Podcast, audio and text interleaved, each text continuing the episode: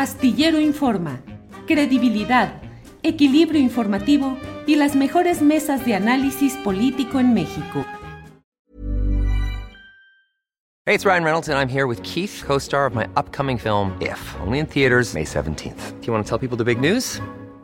All right, I'll do it. Sign up now and you'll get unlimited for $15 a month in six months of Paramount Plus Essential Plan on us. Mintmobile.com slash switch. Upfront payment of $45 equivalent to $15 per month. Unlimited over 40 gigabytes per month. Face lower speeds. Videos at 480p. Active Mint customers by 531.24 get six months of Paramount Plus Essential Plan. Auto renews after six months. Offer ends May 31st, 2024. Separate Paramount Plus registration required. Terms and conditions apply if rated PG.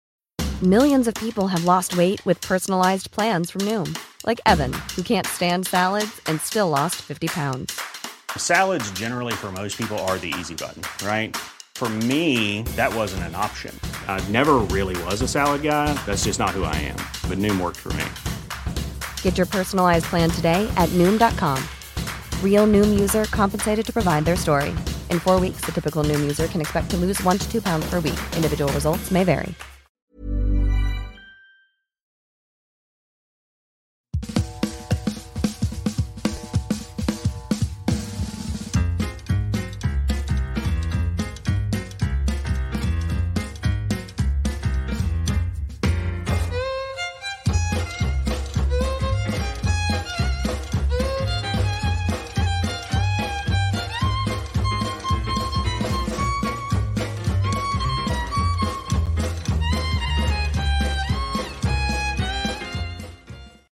La una de la tarde, la una de la tarde en punto y ya estamos aquí en Astillero Informa. Muchas gracias por acompañarnos en este miércoles 10 de enero de 2024. Muchas gracias por la compañía, por la solidaridad, por el trabajo conjunto, el chat, los comentarios, todo lo que implica el que estemos atentos a lo que sucede en nuestro país y en el extranjero. Gracias por esta ocasión. Vamos a eh, tener hoy, como siempre, una mesa de periodismo espléndida para abordar los temas más relevantes de este día. Tendremos también entrevistas, comentarios, análisis y vamos a arrancar de inmediato con mi compañera Alex Fernanda, que nos tiene un resumen de las noticias relevantes de este día. Alex Fernanda, buenas tardes.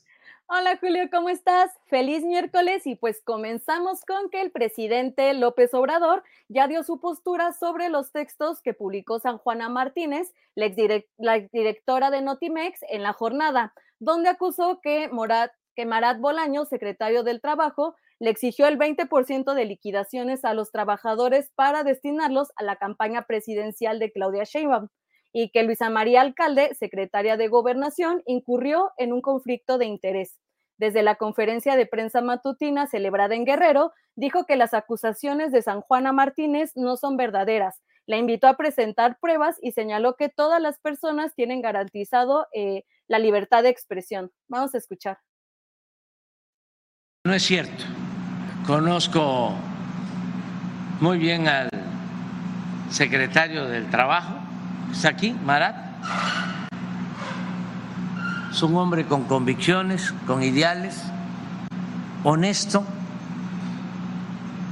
Desde luego, conozco a la secretaria de Gobernación, Luisa María Alcalde, una mujer con principios, con ideales.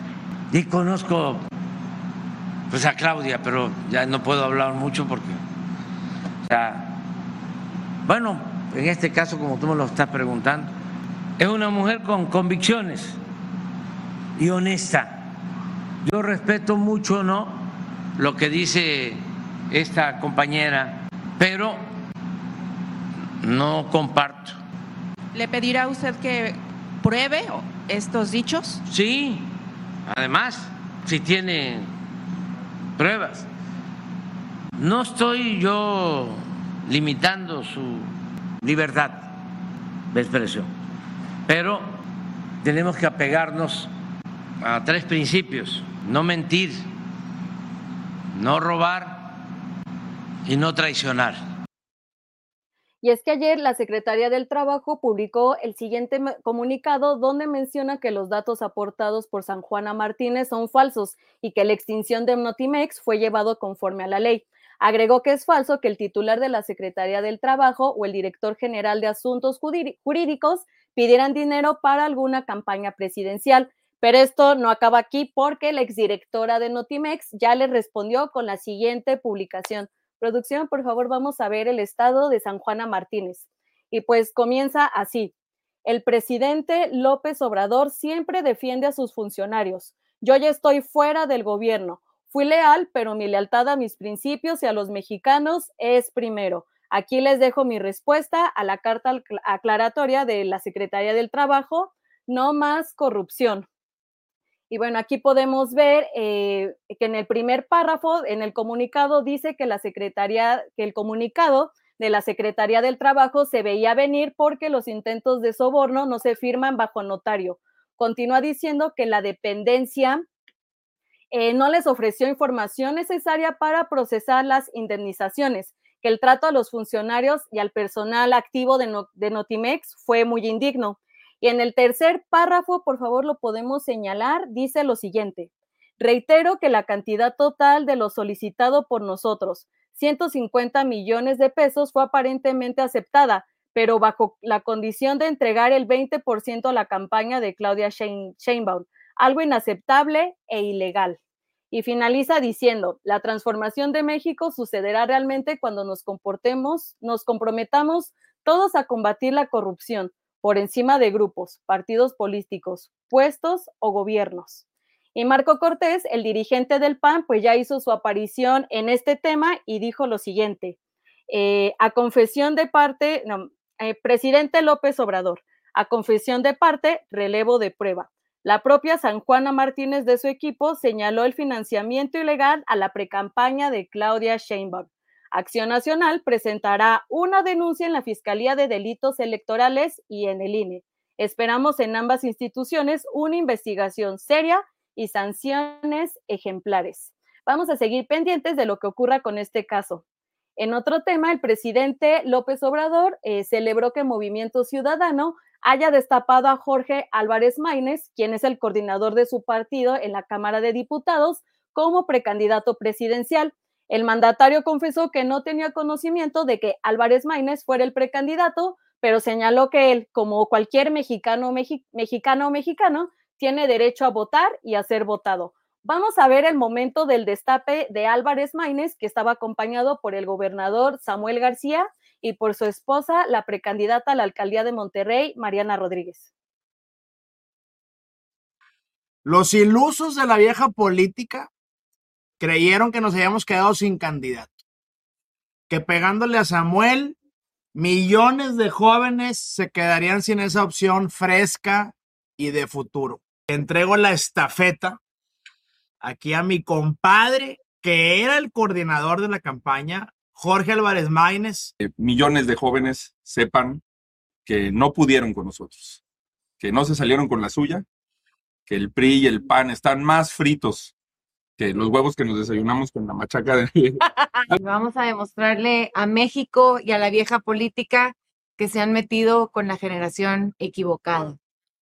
Y sin teleprompter. Y al que no le gustó esta decisión fue al gobernador Enrique Alfaro. A través de sus redes sociales compartió el siguiente mensaje donde dice que no se equivocó al no ser candidato presidencial del Partido Naranja que le da pena lo que está ocurriendo porque le tiene cariño al proyecto y voy a leer textualmente lo que dijo acerca del destape. Ayer vi que el anuncio de Samuel García desde Nuevo León destapando a Jorge Álvarez como candidato a la presidencia de México. No lo podía creer. En una mesa con botana y cerveza, el gobernador se asumía como líder de nuestro movimiento y nos dictaba instrucciones sobre el camino a seguir. Quienes usan la idea de lo nuevo para disfrazar lo absurdo los que nos metieron en el callejón de la banalidad, en el callejón de la no política. No son líderes de este proyecto, ni mucho menos del movimiento social que construimos en Jalisco. ¿Qué opinan? Cuéntenos en los comentarios. Y vamos a finalizar con una nota acerca de una cafetería llamada Muscafé, que es un establecimiento que se encuentra en el centro histórico de Oaxaca. Pues este lugar eh, vende comida, vende bebida, pero se hizo tendencia en redes sociales porque se difundió una historia de una persona que cuenta cómo pidió un menú y en el lugar solo tenían el menú en inglés, mencionando que todos los de español pues ya estaban ocupados, lo cual hizo sentir incómodo a la persona porque su lengua materna pues es el español. Y bueno, tras este caso, pues muchas personas comenzaron a contar sus experiencias en esta cafetería, donde señalaban que hay discriminación hacia las personas locales y malos tratos por parte de los meseros. En esta cuenta popular que se llama Terror Restaurantes MX, señaló que ya hace varios años hay una tendencia a discriminar a mexicanos en lugares turísticos, no solo en esta cafetería mencionada, y llamó a no ser parte de comportamientos racistas. Eh, el medio informativo El Piñero compartió la siguiente información sobre el caso. Eh, dice, ante improbable manifestación, Policía Estatal blinda Muscafé, establecimiento, establecimiento denunciado por discriminar oaxaqueños. Elementos de la Policía Estatal blindaron el establecimiento de venta de alimentos Muscafé, ubicado sobre la calle de Hidalgo del centro histórico en la capital. A través de redes sociales convocaron a protesta en el establecimiento por discriminar a oaxaqueños y solamente tener menú en inglés, dando total preferencia a los extranjeros. Y pues este establecimiento ya dio su postura, eh, si lo podemos poner por favor, y dice lo siguiente. Lamentamos demasiado lo ocurrido en redes sociales en contra de nuestra empresa Muscase. Una ola eh, desmesurada de comentarios de odio, amenazas de vandalismo y que su personal ha sido eh, pues amenazado. Entonces aquí ellos cuentan que hace unos días una persona entró a su local pidiendo un menú y un integrante de su equipo contestó que en ese momento no tenían en español, por lo que todos eh, que no tenían menú en español en ese momento y solo quedaban en inglés que esta clienta se quejó en su cuenta de Facebook y su, publicación fue compartida por otras cuentas, dando resultado lo que les acabo de mencionar, que ya se viralizó y entonces muchas personas comenzaron a contar sus experiencias.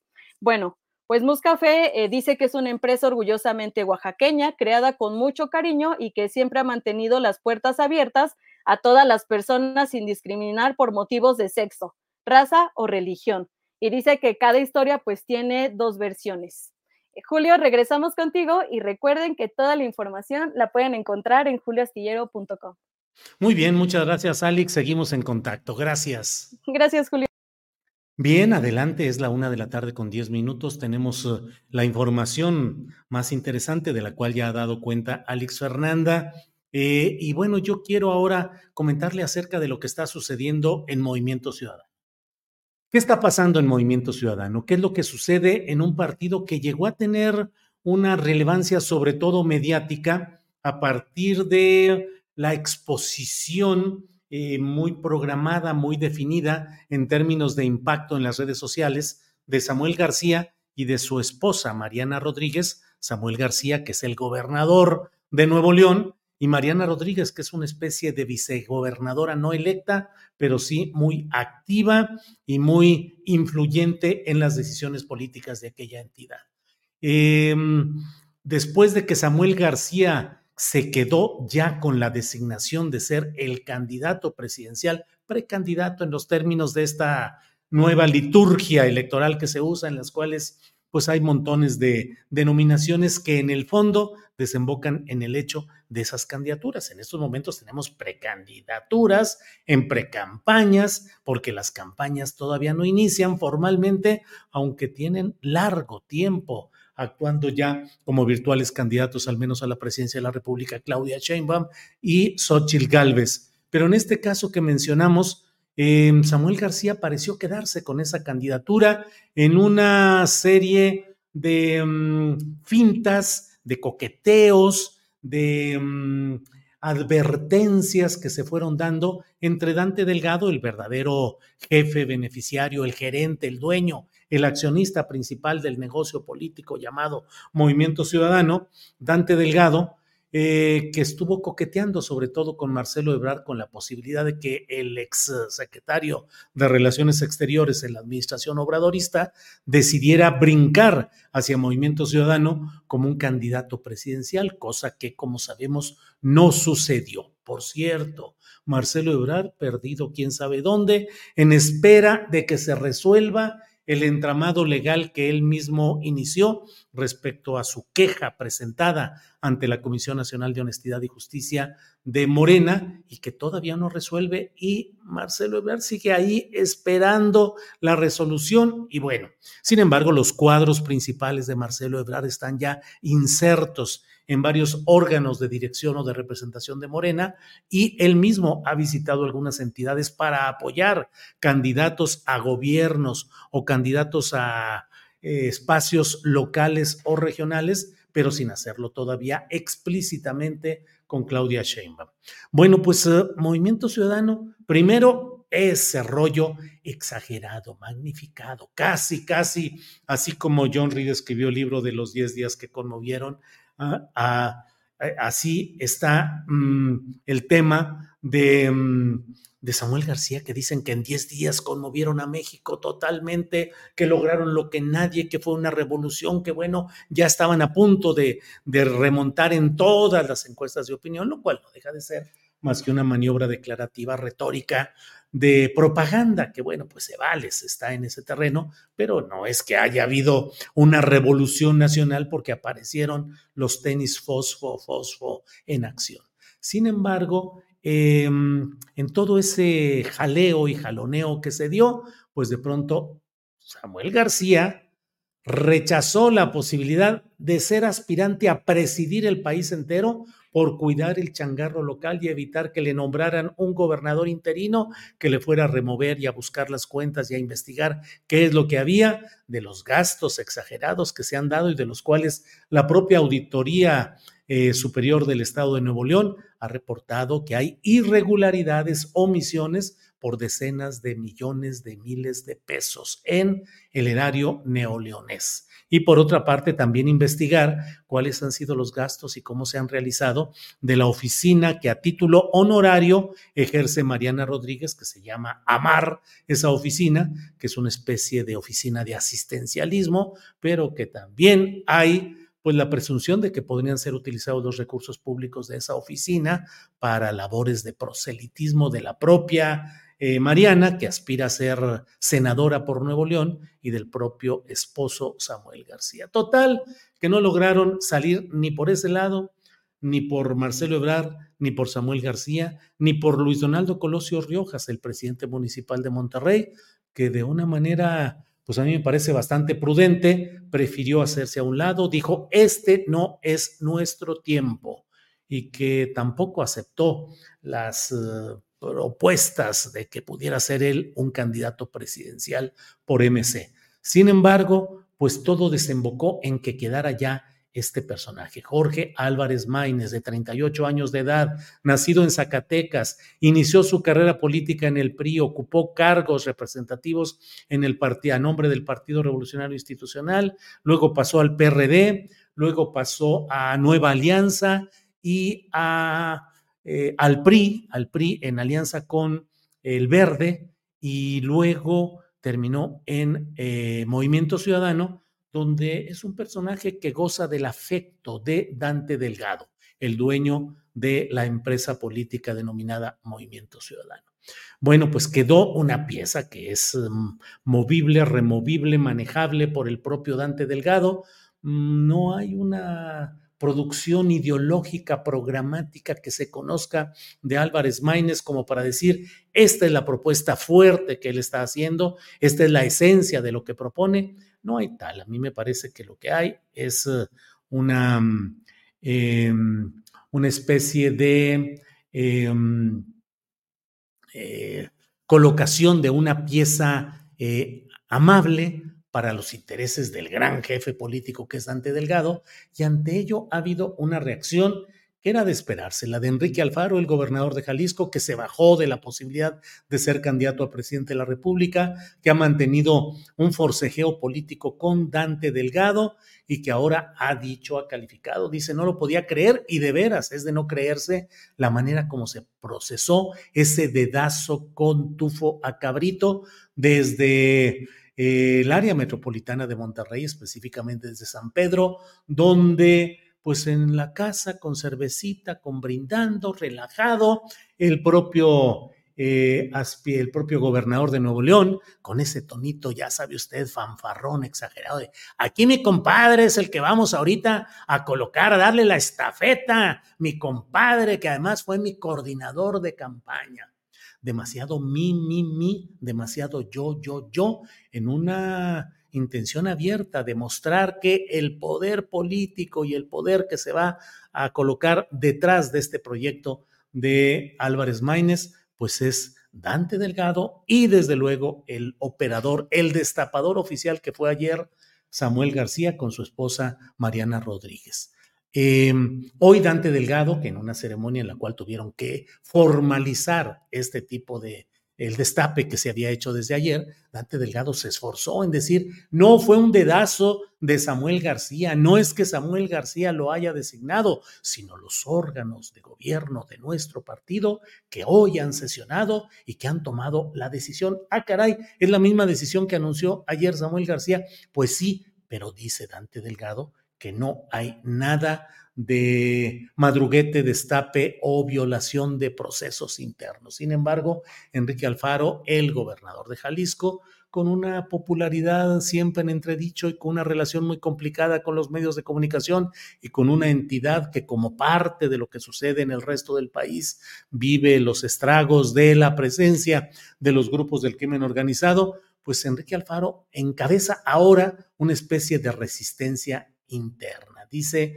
que mm, ha sido un triunfo de la banalidad, de la no política y que están destruyendo lo que con tanto trabajo se construyó dentro de ese partido Movimiento Ciudadano. Y por otra parte, eh, pues está la propia senadora mm, que ya renunció a Movimiento Ciudadano, Indira Kempis, que entrevistamos por aquí hace algunas, algunos meses, algunas semanas, eh, referente a que ella aspiraba a competir internamente por esa candidatura, presentó las objeciones legales adecuadas ante el proceso que no la consideró y dice que sigue en espera de que se resuelvan esas impugnaciones que ella hizo.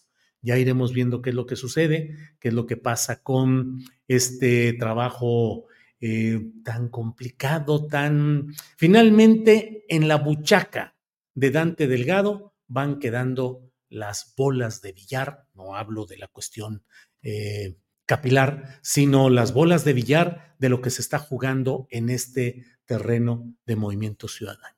Veremos, es un enigma lo que puede aportar eh, este personaje Álvarez Maínez, iremos viendo qué es lo que sucede, pero pareciera que a Movimiento Ciudadano se le ha desinflado esa burbuja que fue creando y que en todo caso terminarán eh, dividiendo el voto opositor, presentando una candidatura testimonial, peleando por las, eh, los espacios de diputados y de senadores, pero finalmente no parece haber mucho, mucho de lo cual eh, pueda crecer la opción de MC, que pretendían ser la tercera opción y tener un voto de 15% de la votación que vendrá ya lo iremos viendo.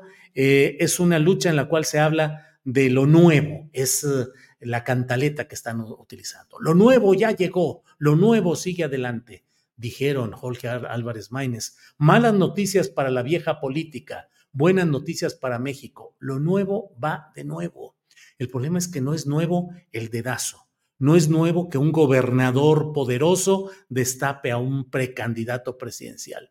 No es nueva la actitud de Dante Delgado dentro de ese partido Movimiento Ciudadano. Y no es nuevo lo que propone Álvarez Maínez, más que una, me parece a mí que insensata confrontación cronológica al pretender convertirse en una opción joven o nueva frente a la edad de Xochitl Galvez y de Claudia Sheinbaum. Lo nuevo no pueden ser unos tenis fosfo, fosfo. Lo nuevo no puede ser la recurrencia a la mercadotecnia. Lo nuevo no puede ser simplemente asumir eh, candidaturas para ver qué se pepena más adelante. Eso no es lo que está ahí.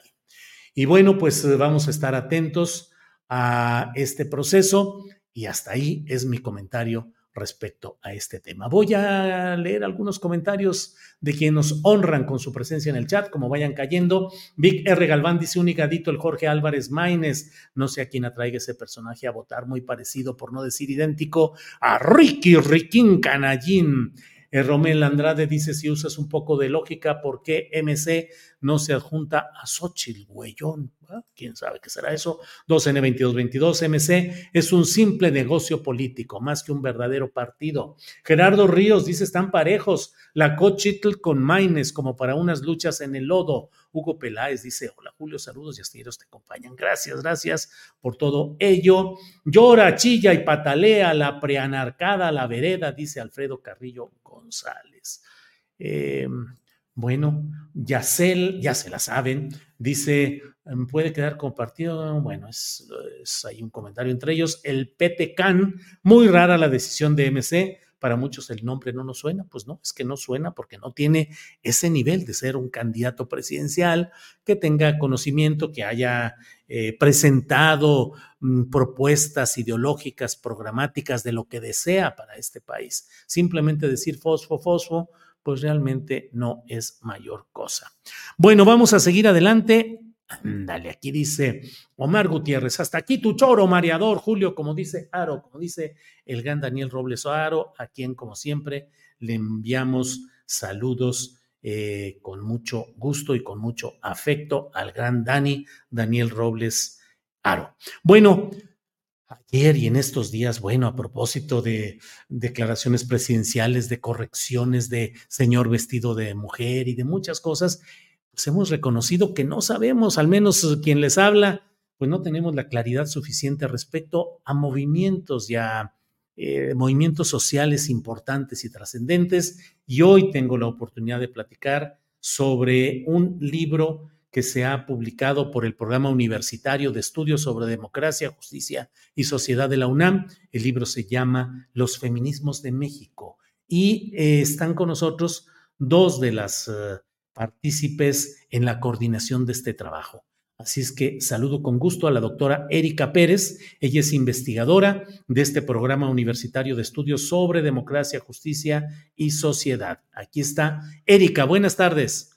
Hola Julio, buenas tardes, gracias por el espacio. Al contrario, Erika, pues ya me quedé ahí con eso de decir, bueno, realmente cuál es la historia, la trascendencia, en qué vamos en cuanto a la lucha de los feminismos en México. ¿De qué habla el libro que han coordinado? Erika, por favor. Sí, claro que sí. Pues mira, el libro es una, es justamente un esfuerzo del PUETS por compartir eh, las investigaciones que hacemos acá. Este libro surge como parte de, surge en el marco de una investigación que tenemos acá sobre los movimientos sociales. Nos interesa mucho conocer cómo las personas se organizan para cambiar el mundo, por qué lo hacen, qué les impulsa. Y el movimiento feminista, como bien decías, es uno de los movimientos pues más revolucionarios de los últimos años, que nos está trastocando en todos los niveles, que nos impone otras formas de hablar, otras formas de pensar el mundo. Y, y este libro surge en el marco de esa investigación. En el PUET se organizó un coloquio en el que se invitó a personas especialistas en estos temas y a partir de esas diversas voces es que se coordina este libro y que hoy estamos muy contentas presentando y que vamos a estar presentando en, en diferentes espacios. Y bueno, nos habla de una lucha que no es nueva, que a pesar de que actualmente tiene como mucha fuerza y está presente en todos los espacios, es una lucha histórica y es no solamente un movimiento social, sino también un cuerpo de pensamiento complejo y que es un pensamiento filosófico, político. Entonces es, es un movimiento muy rico, eh, muy revolucionario y que tenemos que acercarnos porque también ha sido estigmatizado últimamente. Entonces, eh, acercarnos a estas, a estas voces nos permite conocer más sobre este, este movimiento y este pensamiento. Bien, gracias. Está con nosotros también la doctora Raquel Guereca. Déjeme ver. Eh, se desconectó, no está por ahí. Eh, bueno, regresamos con Erika Pérez. Erika, Raquel, Raquel, buenas tardes. Hola, ¿qué tal? Buenas tardes. ¿Sí me escuchan? Sí, sí te escuchamos, Raquel. Gracias. Raquel, ¿en qué vamos en esta lucha de los feminismos en México? Hoy, ¿qué tanto se ha avanzado? ¿Qué tanto se ha obstaculizado esta lucha? ¿O qué tanto se ha eh, empantanado en sí misma este tipo de lucha, Raquel. Ah, hola, ¿qué tal? Gracias por el, espacio. Eh, muy interesante lo que preguntas. Eh, creo que uno, uno, de los grandes retos que tiene hoy la sociedad con las mujeres y que se convierte en la fuerza, el motor eh, del movimiento feminista contemporáneo es el que tiene que ver con la violencia feminicida. Eh, que no es, no, es, sinónimo de feminicidio. O sea, la violencia feminicida se refiere a esta violencia sistemática eh, contra las mujeres que puede culminar en la muerte violenta de una mujer, ¿no? ya sea eh, feminicidio o desaparición.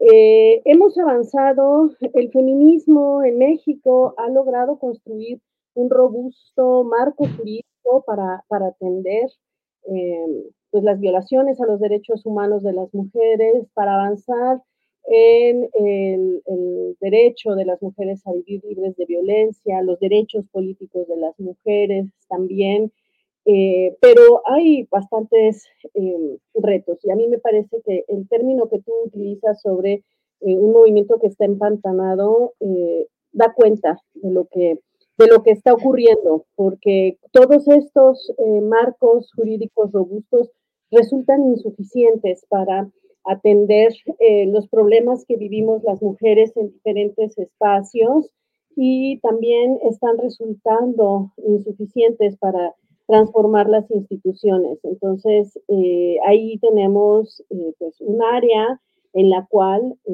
pues el, feminismo está incidiendo ¿no? en, estos, en estos espacios en los cuales todavía no logran penetrar los cambios.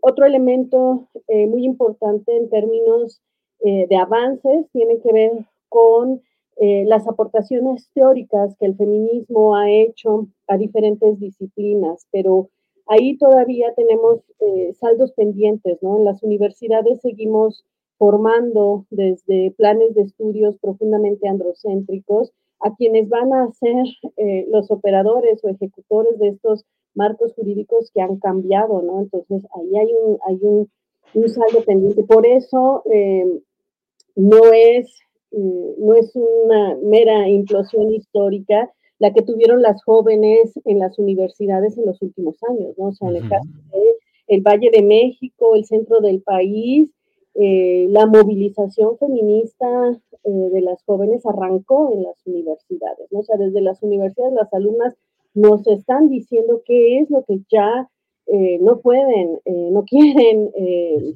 tolerar, ¿no? Y, eso es un llamado que tenemos que atender desde, las, desde estas instituciones, ¿no? Y esto lo digo como académica feminista. tenemos que trabajar en realmente transformar, transversalizar la perspectiva feminista en la docencia, en la investigación, para poder visibilizar todo lo que aportan las mujeres, a la construcción de la sociedad, al tejido social, a la atención eh, de la violencia, ¿no? Pero eh, hay, hay varios temas, eh, podríamos, metas por las que podríamos hacer este análisis. Gracias, Raquel. Erika Pérez, los feminismos en México.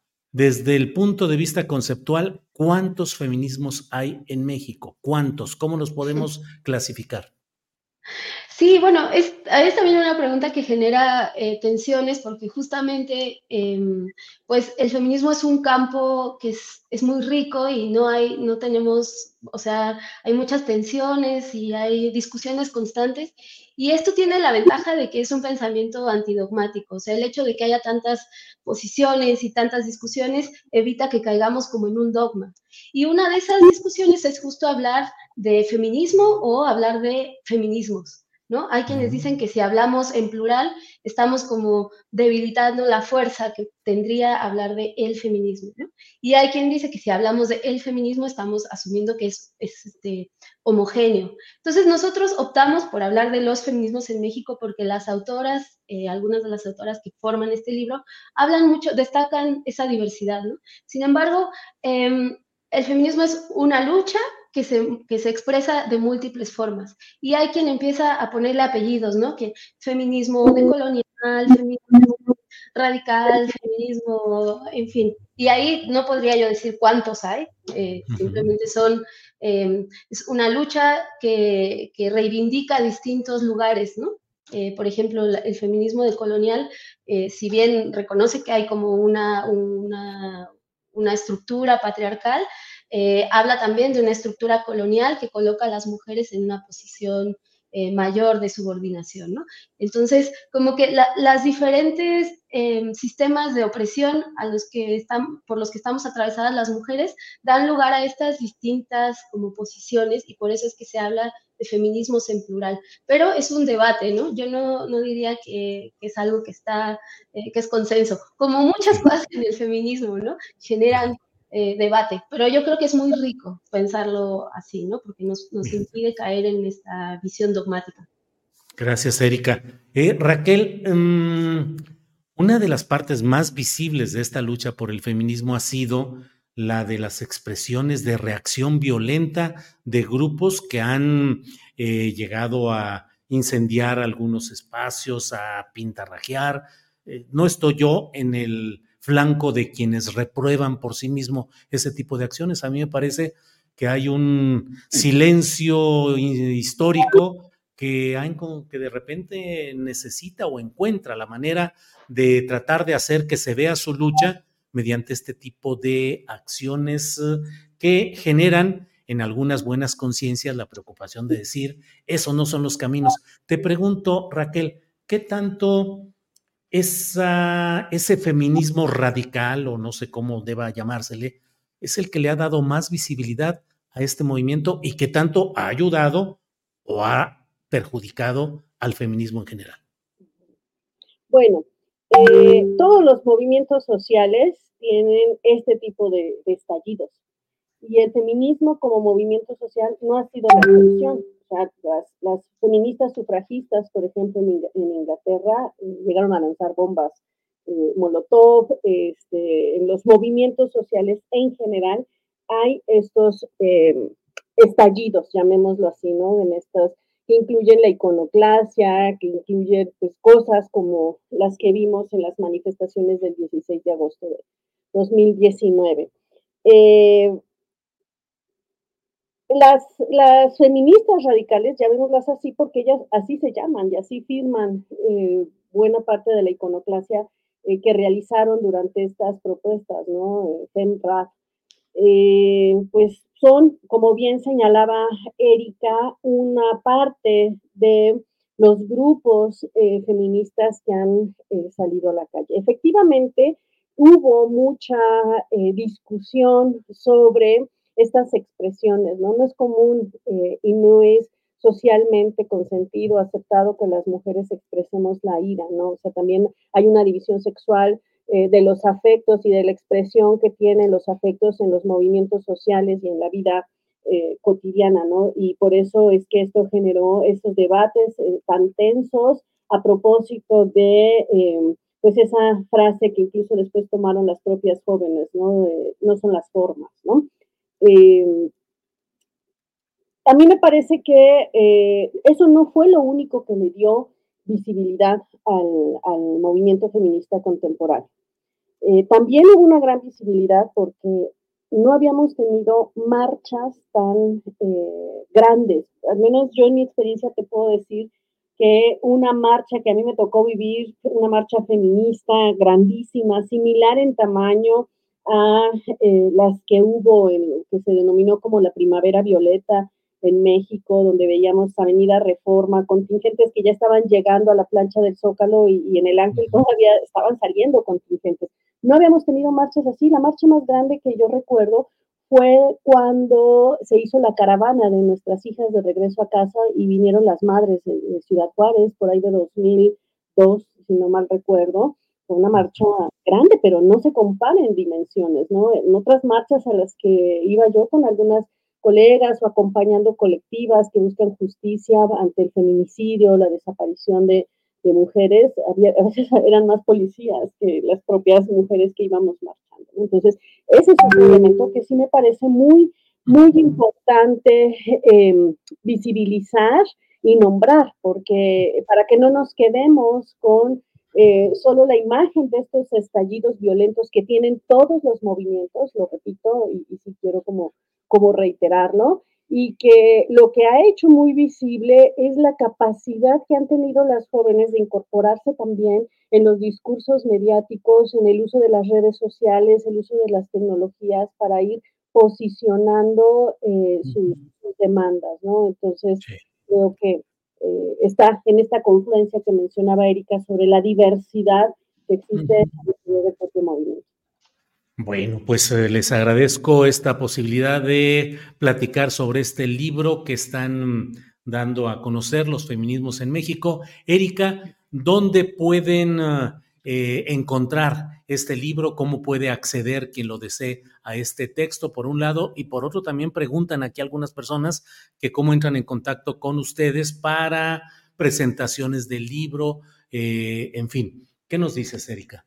Claro que sí, pues eh, pueden entrar a nuestras páginas, a nuestra página del PUETS, que es PUETS-UNAM puets.unam.mx. Ahí tenemos una tienda virtual en donde lo pueden adquirir, pero también a, finales de a final de mes va a estar presente en todas las librerías, bueno, en las librerías más importantes, tanto de la Ciudad de México como del país. Se va a empezar a distribuir esto ya a finales de mes, principios del mes que viene, y lo vamos a estar presentando en diversas ferias de libro, inicialmente en la de, minería, que va a ser en marzo, pero eh, a lo largo del año va a estar presentándose este libro.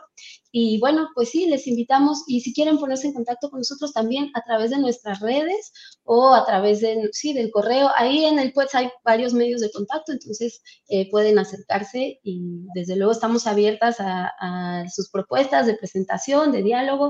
Es algo que nos interesa mucho en el programa universitario.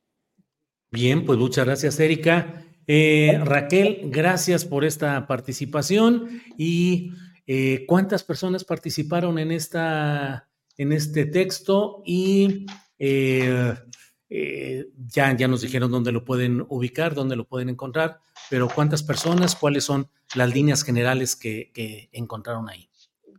Sí, son ocho capítulos los que conforman este libro que está dividido en, tres secciones, ¿no? Una primera parte denominada Alternativas, Luchas y Esperanzas contra la Violencia, donde justamente eh, la doctora Marta Torres Falcón eh, tiene un capítulo sobre el hostigamiento verbal y el feminicidio. Ahí es donde está eh, mi capítulo sobre genealogía y política feminista de la memoria y la justicia ante la violencia feminicida. Luego hay una segunda parte, un intermedio sobre las vías institucionales y las vías plurales de acción, donde eh, básicamente se reflexiona sobre la democracia paritaria, ¿no? Y ahí están los textos de Ana María Fernández Poncela y un segundo capítulo sobre la democracia paritaria en México, de Esperanza y Lorena Vázquez. Y la tercera parte tiene que ver eh, con lo que mencionaba también Erika, eh, de prácticas desde la interseccionalidad y la cultura política. Ahí están otros em, cuatro capítulos. Así está conformada la obra. Muy bien, Raquel y Erika, muchas gracias y seguimos adelante. Gracias, buenas tardes. Gracias, buenas tardes. Buenas tardes, hasta luego.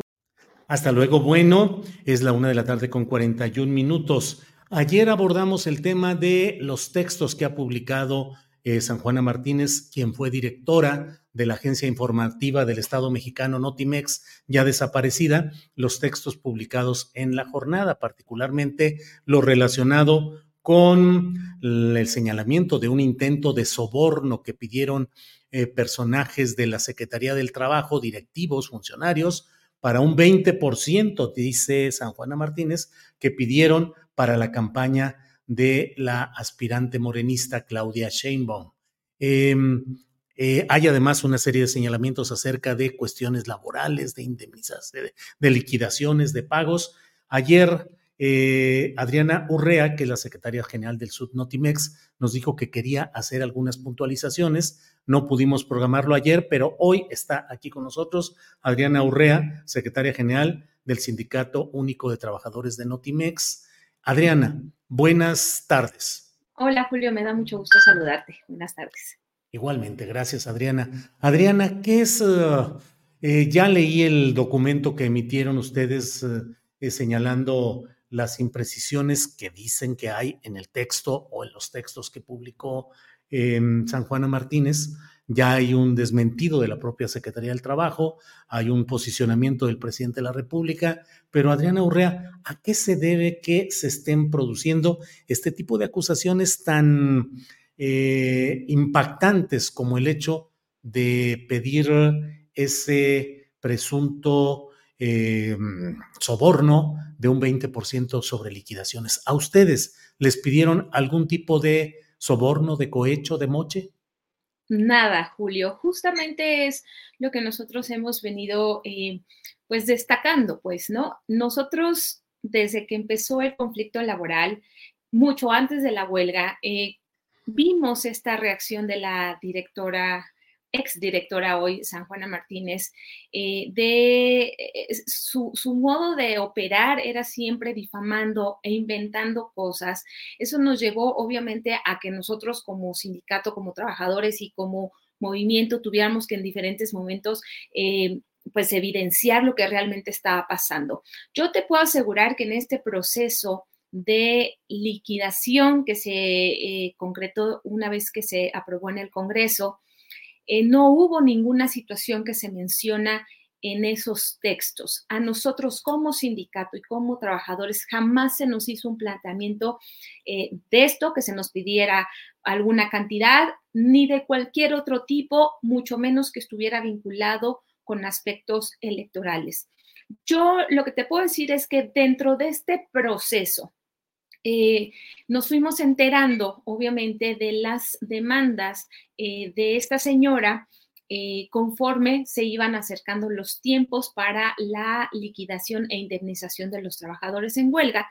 Y lo que nosotros supimos dentro de, estas, dentro de este proceso es que estaba pidiendo para ella y para la gente que estuvo colaborando con ella, eh, cantidades similares a las que se entregaron a los trabajadores sindicalizados y al no entregársele esto porque no había razón justificable ni jurídica ni de ningún tipo para eso.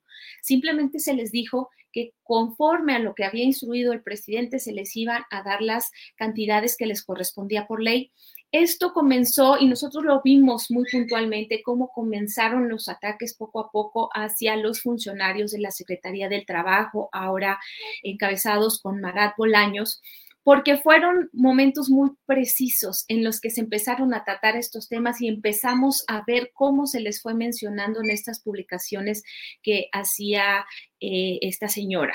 Entonces, no nos queda duda, porque nosotros así lo vivimos, que esto forma parte de su estrategia una vez que, sí, que, las cosas no le salían como ella esperaba, salía a inventar cosas. Esto lo vimos nosotros como sindicato muchas veces durante el proceso de huelga. Cada vez que nosotros lográbamos acreditar ante autoridades un proceso y que no le, no, no le daba la razón, venía un ataque de esta manera.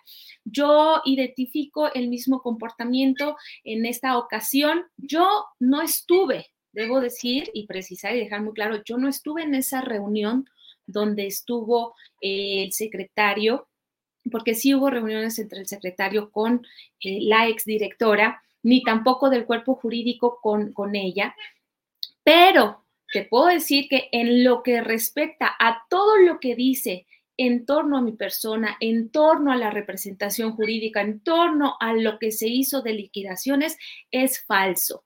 Eh, está lleno de mentiras, ya indicamos las eh, imprecisiones también, sobre todo en temas de, fechas y demás.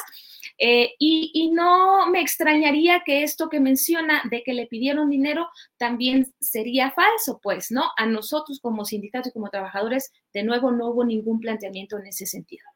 Adriana, hay una serie de develaciones de los montos de las liquidaciones para cada uno de los trabajadores, señalamientos respecto a que algunos de ellos no tendrían el derecho para recibir esos montos por una serie de cosas que detalladamente ha publicado eh, San Juana Martínez. ¿Ustedes han considerado la posibilidad de presentar algún tipo de demanda o denuncia ante alguna autoridad por lo que pueda implicar de daño al honor o a la privacidad de ustedes o es parte de, una batalla que está dándose y que ahí quedará todo?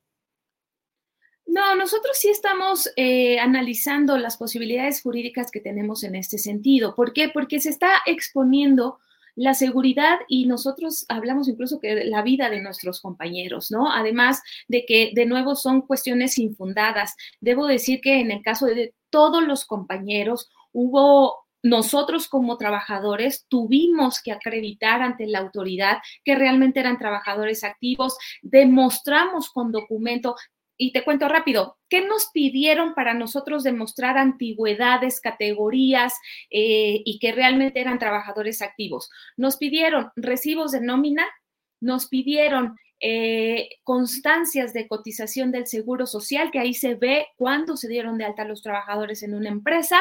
Eh, nos pidieron incluso eh, credenciales de, para los, los, los, que teníamos credenciales de la empresa. En el mismo recibo de nómina dice cuándo ingresaron, qué categoría tenían, qué salario tenían, en fin, nosotros tuvimos que acreditar estas cuestiones para cada uno de los trabajadores para que realmente se reconociera esta situación, además de que ya teníamos muchos procesos, ¿no?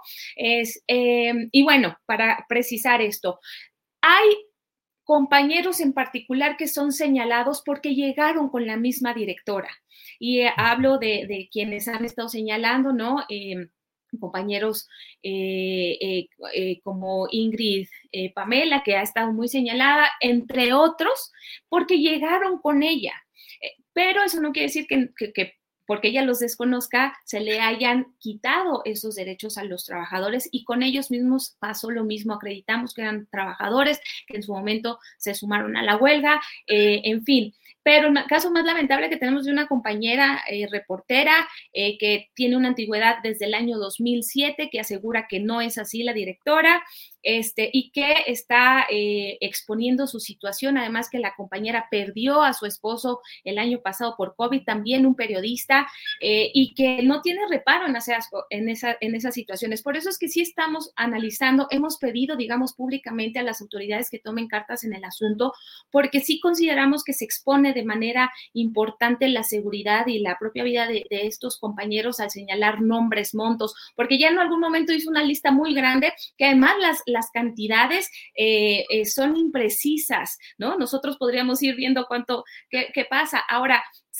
nos habíamos detenido de algún proceso porque estábamos buscando realmente que restableciéramos la relación de trabajo y regresar a nuestro trabajo. Hoy que ya no hay una fuente de empleo, entonces sí procederemos eh, en las medidas que nosotros encontremos y consideremos pertinentes.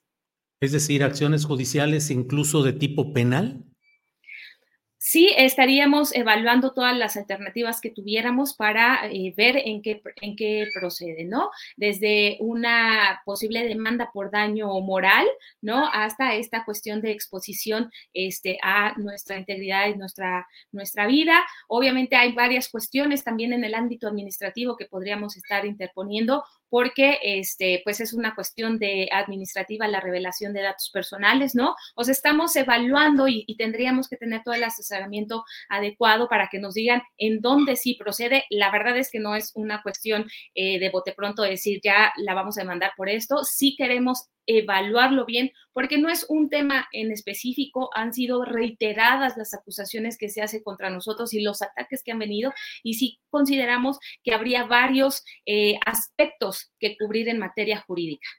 Bien, Adriana, em, ¿en qué queda el ejercicio del presupuesto durante estos años de huelga por parte de la dirección de Notimex a cargo de San Juana Martínez? Ese dinero ejercido cuando estaba legítimamente declarada la subsistencia de una huelga laboral, pues no sé en qué queda ya, ahí se acabó todo o se puede hacer algo para exigir que se explique y se detalle en qué se gastó ese dinero. Sí, déjame hacerte eh, eh, precisar sobre lo que nosotros sabemos hoy que tendría simplemente de todo el acumulado. Em, Notimex estuvo recibiendo eh, un presupuesto eh, cada año desde 2019 del orden de 220 millones de pesos, que al año 2024 se elevó a 238 millones de pesos. Em, digamos que de, esos 200, eh, por decir 230 para cerrarlo en esa cantidad, 40 millones en todos los años eran autogeneración, entonces estaríamos hablando de alrededor de 190 eh, millones que realmente habrían llegado al bolsillo de Notimex. ¿no? No, estoy hablando de personas, sino que hubieran eh, llegado a las arcas de Notimex. De esto, en este proceso de liquidación, nosotros sabemos que contando el presupuesto que se le autorizó a 2024, solo tendrían alrededor de una bolsa de alrededor de 550 mil, 50 millones de pesos. Eso sería la mitad de lo que realmente tendría que tener sabemos y nosotros hemos eh, eh, comentado y está se podría consultar en el mismo Congreso los reportes que Notimex presentó eh, detallando en qué se gastaba ese dinero. ¿Qué nos han dicho las autoridades en este sentido?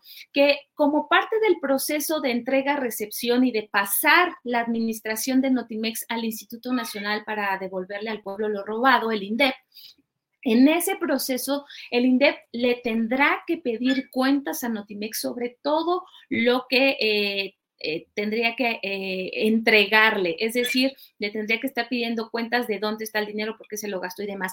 También nos habían informado que de este, en este proceso habría auditorías específicas para ello. Aún así, lo que nosotros estamos eh, señalando es que el mismo Congreso tendría que estar pidiendo cuentas. Esa era una obligación para los directores de la agencia que así lo, lo planteaba la propia ley que creaba la agencia y eso fue una cuestión con la que nunca se cumplió. Entonces, creemos que desde el mismo Congreso se tendrían que estar haciendo estas supervisiones y exigir la rendición de cuentas, sobre todo para el cierre, en que queden las cuentas claras y que no haya más omisión. Eh, por otra parte, Adriana, el hecho de que haya habido una especie de emisión de información desde el nuevo Notimex con un logotipo y con personas, reporteros y camarógrafos trabajando a pesar de estar declarada la huelga, ¿eso implica algún tipo de responsabilidad que ustedes puedan pedir que se analice, investigue y eventualmente castigue? Sí, mira, yo lo que nosotros hemos indicado es que em, habría incluso un tema de ejercicio indebido eh, del, del, servicio público primero y también posiblemente podría haber un tema de desvío de recursos. ¿Por qué? Porque del presupuesto que yo comento que sí llegaba a Notimex, es decir, eh, pongámoslo en ejemplos, en cifras aproximadas. Si este en 2024 se le autorizó un presupuesto de 230 millones y 40 eran de autogeneración, le queda un presupuesto real, es decir, que Hacienda le habría entregado 190 millones de pesos a Notimex, pero de esos 190, el 80% era de sueldos y salarios, sobre todo de trabajadores de base. El mismo presupuesto, y esto es eh, eh, información pública, si nos metemos al detalle del presupuesto, incluso el presupuesto de este año contemplaba un presupuesto de 327 personas, de las cuales 324 eran trabajadores de base. Sin embargo, la directora ha reconocido, bueno, la exdirectora había reconocido que solo trabajaba con 65 personas. Entonces, si gastó en los primeros años todo el presupuesto y la mayor parte del presupuesto era para sueldos y salarios, entonces habría destinado el recurso etiquetado para otros fines. Y eso sí sería una actividad indebida sí constituiría un ejercicio, eh, eh, un ejercicio ilícito, pues, del servicio público y quizás un posible desvío de recursos. Por eso es que nosotros hemos insistido tanto en que se le tienen que rendir cuentas, en que deben de reportar en qué se gastó. Yo, yo recuerdo muchísimo que en uno de estos informes, por ejemplo, hablaban de que se había, que, que estaban destinando recursos para una corresponsalía en Monterrey. Las corresponsalías nacionales se cerraron completamente este, desde el año 2018, antes que llegara la directora, y, y se terminaron de concluir cuando llegó eh, esta señora a la agencia. Entonces no se explicaba cómo dos años después en estos reportes decían que habían destinado dinero para una corresponsalía en Monterrey, cuando la empresa ni siquiera estaba operando y que todo mundo sabemos que quien vive en Monterrey es esta señora. Entonces hay muchas cuestiones que si ya las analizamos a detalle, posiblemente sí te, eh, caerían en unas estas cuestiones ilegales. Em, y que podrían considerarse. Nosotros como sindicato, digamos, tenemos limitaciones, obviamente, en términos de lo que nosotros podemos exigir. Nuestra cuestión es representación laboral, ¿no? Pero de nuestra parte lo que estamos haciendo es señalar estas irregularidades y posibles ilegalidades para que se investiguen y que realmente se den cuenta, ¿no? Ahora, déjame decirte que mencionan que sigue, este, eh, eh, en, en, la cuestión laboral propiamente sí sigue habiendo temas pendientes, ¿no? Además de la liquidación que ya hubo a los trabajadores sindicalizados, quedan alrededor de 100 demandas todavía por cumplirse para trabajadores que también tienen demandas. Entonces, sí es un tema importante el tema de... Perdón, Adriana perdona, nos dices que quedan 100 casos que podrían implicar más liquidaciones. Cerca de 100 casos, sí. Déjame precisar. En esta primera etapa, digamos lo que pasó el 29 de diciembre, cuando nosotros levantamos la huelga, es que se dio por concluida eh, eh, las indemnizaciones y el pago de liquidaciones a los trabajadores en huelga representados por el Subnotimex. En una segunda eh, fase, digamos, un segundo paso, venían los trabajadores administrativos eh, a quienes representa la señora San Juana Martínez, ¿no? Entre ellos, ella, sus directivos y toda la gente que estuvo operando y que además estuvieron cobrando, como lo, dijimos también, de forma indebida en este periodo de huelga. Posteriormente, se tendrá que atender a todos aquellos trabajadores que tengan una, eh, un proceso jurídico con Notimex y de eso sabemos que una vez que se a los trabajadores en huelga, quedarían cerca de 100 demandas todavía en la Junta Federal que se tendrían que concluir o pagar si es que ya tuvieran un laudo. Terminado este, este cacho, entonces ya viene la parte de los proveedores y de clientes para ya concluir con todos los adeudos que pueda tener Notimex en esto. Entonces, imagínate, si estamos hablando de que ellos, la administración reconocía en este proceso cerca de 550 millones de pesos, considerando el presupuesto 2024 y que la bolsa que se pagó a todo, entre todos los trabajadores del sindicato sí fue de alrededor de 256 millones de pesos, más las liquidaciones para todas las demás personas, ni siquiera sabemos si va a ser suficiente lo que hoy tenga. Y es muy importante esto, Julio, porque el propio decreto establece que no se va a asignar más recurso para la mm. liquidación de Notimex, que era algo que a nosotros nos preocupaba, porque nosotros decíamos, y si no tiene nada, ¿qué va a pasar? ¿Con qué nos van a pagar? Bueno, nosotros como, digamos, huelguistas y, sindicato ya eh, fue parte del acuerdo que se nos liquidara, pero todavía queda este pendiente y, eso va a ser un, un, pasivo para el propio gobierno, no para la señora, y eso es importante señalarlo también.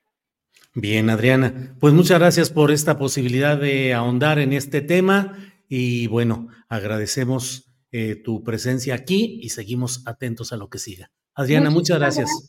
Un abrazo, Julio. Igual. Hasta luego. Gracias. Buenas tardes. Em, eh, Adriana Urrea solicitó la posibilidad de exponer sus puntos de vista y lo abrimos en función de que deseamos tener las dos partes eh, estamos atentos a la posibilidad de entrevistar a San Juana Martínez, directora de Notimex. Reiteramos la disponibilidad de estos micrófonos, como lo hemos hecho en varias ocasiones anteriores, en que por desgracia no hemos tenido la respuesta para poder hacer una entrevista. Hiring for your small business? If you're not looking for professionals on LinkedIn, you're looking in the wrong place. That's like looking for your car keys in a fish tank.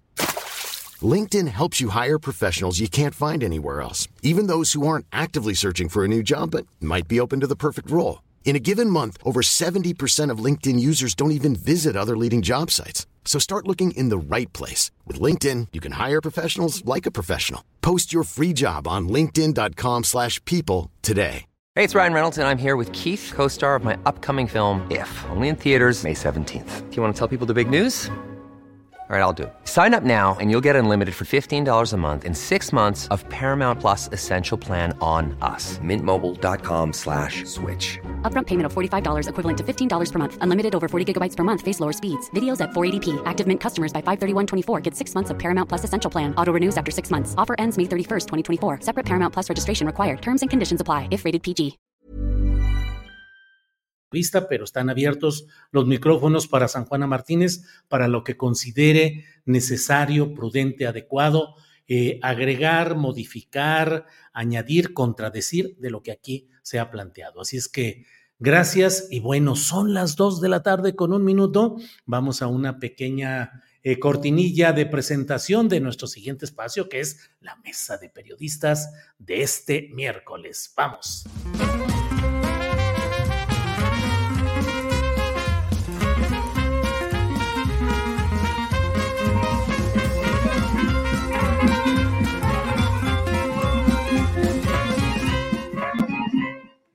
Ya estamos aquí, Arturo Cano, buenas tardes. Muy buenas tardes, Julio, Daniela, Juan, un gusto verlos. Gracias a todas las personas que nos acompañan. Gracias, Arturo. Juan Becerra Costa, buenas tardes. Muy buenas tardes y feliz año a todos. Y 1098 haciendo pruebas, no vaya a ser que la señal, como es costumbre, no funcione. ¿Y Julio, ¿me ven y me escuchan? Sí, todo bien, todo bien. Se ah, ve y se escucha bien. Adelante, Juan. Gracias. Daniela Barragán, Dani, buenas tardes. Hola Julio, buenas tardes. Saludos a Arturo, Juan. Y todavía se vale decir feliz año, que, que tengan un gran año todos. Todavía se vale, cómo no. Gracias. Arturo Cano, gracias por la cobertura de parte de la ausencia que tuve en este programa. Eh, gracias por estar ahí. Eh, lo he agradecido pues, también. Pues gracias por pasarme la estafeta, pelado. Ande, ya estás hablando tú de las de acá, ya te caché. Órale, gracias Arturo. Eh, eh, lo, que falta, lo que falta en ese escenario son unas chelas de unas botanas, digo, porque para darle la seriedad de un destape presidencial necesitamos algo así, pero eh, Astillero Informa no se pone con eso.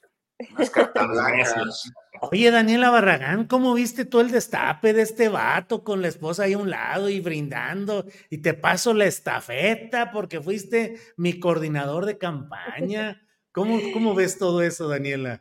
Híjole, pues a mí no me va a salir lo, lo, norteño porque soy muy mexiquense. Entonces, este, pues lo único que les puedo decir de entrada pues bueno, allá se la pasan tomando carta blanca, no es de mi gusto, pero empezando de ahí, todo mal. No sé si les pasó a ustedes, pero yo incluso sentí como hasta bochorno por Álvarez Maínez, o sea, porque de entrada, él ni siquiera estaba en el centro cuando él va a ser el candidato presidencial de un partido político nacional. Él no estaba en medio, todavía incluso hasta Mariana Rodríguez, la eh, esposa de Samuel, que ahorita es candidata por una eh, presidencia municipal. Incluso tiene como un papel hasta más protagónico en el video que Álvarez Maínez, que pues nomás está escuchando cómo Samuel dice, como a mí no me dejaron, como yo iba, como a mí me tuvieron miedo, pues va, va este chavo, ¿no? O sea, pero sentí como mucho, mucho bochorno eh, de, la posición, incluso a él lo siento hasta, un tanto incómodo, y pues vaya que, eh, que no le salió muy bien este video en el que planteaban pues ponerse como pues muy buena onda, eh, muy alivianados, porque pues incluso le ceban toda esa campaña publicitaria que tenía Dante Delgado con el próximamente y ya vendrá este, eh, el movimiento naranja, pues nomás eh, Dante termina publicando una imagen con información muy puntual de que sería Álvarez Maínez y tomaría prote y se iba a registrar en tal lugar. Y San se acabó. Entonces, eh, pues sale así, creo que inicia mal. Están también, pues, los reclamos, por ejemplo, los de Indira Kempis, que vaya que está muy molesta con MC, eh, pues no baja de, hombres blancos privilegiados a Dante Delgado, al propio Maines, a quien incluso anda, este, anda diciendo que tiene algunas agresiones que tarde o temprano van a salir. Y en ese trío también pues entra eh, Samuel García, eh, a quien Indira Kempis dice que son los hombres blancos privilegiados que están tomando las decisiones en MC. Eso por un lado y por el otro creo que no había sorpresa, ya sabíamos que iba a ser o Dante o Maines, que pues va a aprovechar este discurso de pues de ser un hombre de 38 años, de que ha sido un hombre que le ha tocado eh, jugar en MC, de ir a poner las denuncias ante el INE, ante la PGR, denuncias que pues no sabemos eh, si han avanzado, si se le han dado seguimiento, pero pues eh, digamos como la marca que ha sido MC, pues van a, a seguir moviéndose. Y tan mal está la Alianza Va por México eh, hablando de PRIPAN, de un tema que supongo vamos a hablar más adelante, que es lo que da a conocer Marco Cortés, y tan mal está su candidata, que es eh, Xochitl Gálvez. Supongo que a pesar de todos los problemas yo apuesto a que le va a alcanzar a MC para mandar a PRIPAN a un tercer lugar. Es, creo, una apuesta muy arriesgada, pero así como veo al equipo Xochitl, pues creo que a pesar de los errores, a pesar de las improvisaciones, a pesar del discurso muy hueco de Samuel García, que va, supongo va a ser una especie de coordinador de campaña, pues yo creo que le va a alcanzar a, a MC para llegar a un segundo lugar con Maines. Dale, Daniela, gracias. Juan Becerra Costa, ¿cómo viste el destape fosfo-fosfo? ¿Qué opinas de la figura política en sí de Álvarez Maínez? Y no sé qué opinas de lo que arriesga como pronóstico Daniela Barragán de un eventual crecimiento de ese tamaño de MC ante una Xochil Gálvez y compañía que traen muchos pleitos y mucha desgaste e insuficiencia. Juan, ¿qué opinas?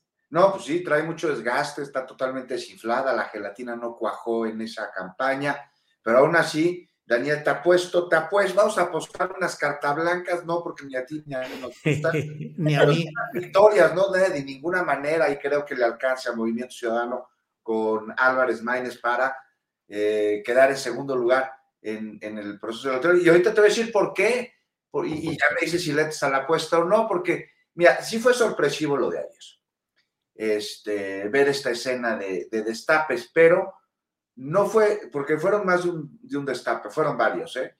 Pero no fue sorpresivo por lo que se dijo, por lo que se anunció, ya lo sabíamos, ya lo esperábamos. Eh, fue sorpresivo por la manera en la que se trató el tema. No fue el que. En una mesa esta como de tío Fifi con botana, pues destapan una chela, y ya entrados Samuel y Mariana, no sabemos si por haber destapado chelas, pues también destapan a Álvarez Maínez, por eso digo que fue de varios destapes, las blancas y el precandidato. Y pues no sé, en una escena así como se avisa quién va a ser el padrino del bautismo, ¿no? El compadre ahí, mi compadre, y se dio a conocer, pues ahí de esta manera que es el precandidato a la presidencia por Movimiento Ciudadano, incluso Mariana Rodríguez fue muy clara en corregir a Samuel ahí, se nota cuando, cuando le dice pre, pre, antes de que, después de que Samuel le había dicho que era el, candidato, ¿no? Y mientras Álvarez Maínez dándole un trago a su caguama, bueno, no es caguama, es carta blanca, pero bueno, se sabe que igual. Y el cómo es lo que llama la atención, y también lo que causó enojos al interior del partido, entre ellos el Enrique Alfaro, que ya lo vimos hecho una furia triste. Yo ya más que enojado lo vi ya hasta el gorro, ¿no? Ya está hasta la progenitora de Movimiento Ciudadano, de Samuel, de todo lo que está pasando ahí, y desde hace rato. Lo veo harto y hoy en su, escrito en redes sociales lo deja bien claro. Y, y muy mal momento, porque en Jalisco la cosa no la tienen tan sencilla. Ahí el Movimiento Ciudadano, Claudia Delgadillo, pues tiene fuerza y esto que acaba de suceder y Enrique Alfaro ya está el gorro de Movimiento Ciudadano, debilita al Partido Naranja en uno de sus dos bastiones. Y allá en Nuevo León, pues vaya que se están divirtiendo, no sé más que campaña, parece una fe. Este, pero en fin, ¿qué va a suceder ahora? Y voy a lo de la apuesta, Dani. No creo que Álvarez Maínez tenga la fuerza que Samuel sí tiene. O sea, está claro, ¿no? ¿Quién da el mensaje? Lo da Samuel. ¿Por qué? Porque si lo hubiera dado Dante no habría tenido ni de chiste el mismo impacto que, el que tiene al habérselo dado Samuel con su bromita y hasta se dejó la barbita y le manda el mensaje a quienes les vale gorro la política de que él no va a ser, pero entonces está avalando a Álvarez Maínez para que sea ahora sí que como su representante en esta mesa de chelas. Entonces, no creo que Álvarez Maínez tenga la fuerza que Samuel sí. Lo hablamos antes, ¿se acuerdan de la fugaz precandidatura, Daniela? Que no había que menospreciar a Samuel antes de que eh, decidiera ser precandidato, que en aquellos a los que la política les vale gorro, los jóvenes principalmente que están alejados del acontecer gubernamental y de la política, que son muchos, no todos, pero sí son muchos, simpatizan con Samuel como personaje más allá de cualquier asunto de sentido común. Son fans y confunden los likes con los votos y los van a poner a las urnas. Y sí, en semanas evidenció Samuel la pobreza de Xochitl y luego, por su misma ausencia de pericia, la de Samuel, y de oficio político, regresó a la gubernatura, pues los de la banda de enfrente le iban a abrir los cajones de sus travesuras. Pero bueno, Álvarez Maínez ni está casado con Mariana, que es parte de la fuerza real de Samuel, ni tiene su popularidad, y entonces MC va a participar en el proceso porque lo que obtengas será ganancia, lo que sea. Ellos van por las prerrogativas. Las aspiraciones electorales las tienen, sí, pero puestas en el 2030. Gracias. Arturo Cano, ¿qué nos dice sobre este tema fosfo, fosfo, cervecero? ¿Y qué opinas de la apuesta sobre las chelas de si Xochitl se irá a tercer lugar y MC con Maines entre en segundo lugar en esta competencia? Arturo. Pues son muy, son muy curiosos nuestras, nuestras formas mexicanas de, eh, de relevo generacional y de nueva política porque la oferta de estos jóvenes, algunos ya como responsabilidades legislativas o de, o de gobierno, es que son el relevo generacional, que van contra la vieja clase política, pero tendríamos que comenzar preguntándonos si hay algo más eh, anacrónico que un destape, así como lo, como lo hicieron. hay algo más viejo que huela a política. Y y, podemos ir a, ver la personalidad del, candidato. Es un, joven que, ha, eh, que logró colocarse eh, eh, a lo largo de 10 años como la figura de mayor confianza de Dante Delgado, el, el dueño de esa franquicia llamada Movimiento Ciudadano. tiene 38 años. Eso quiere decir que a los 28 años Álvarez Maínez ya había sido militante de tres partidos.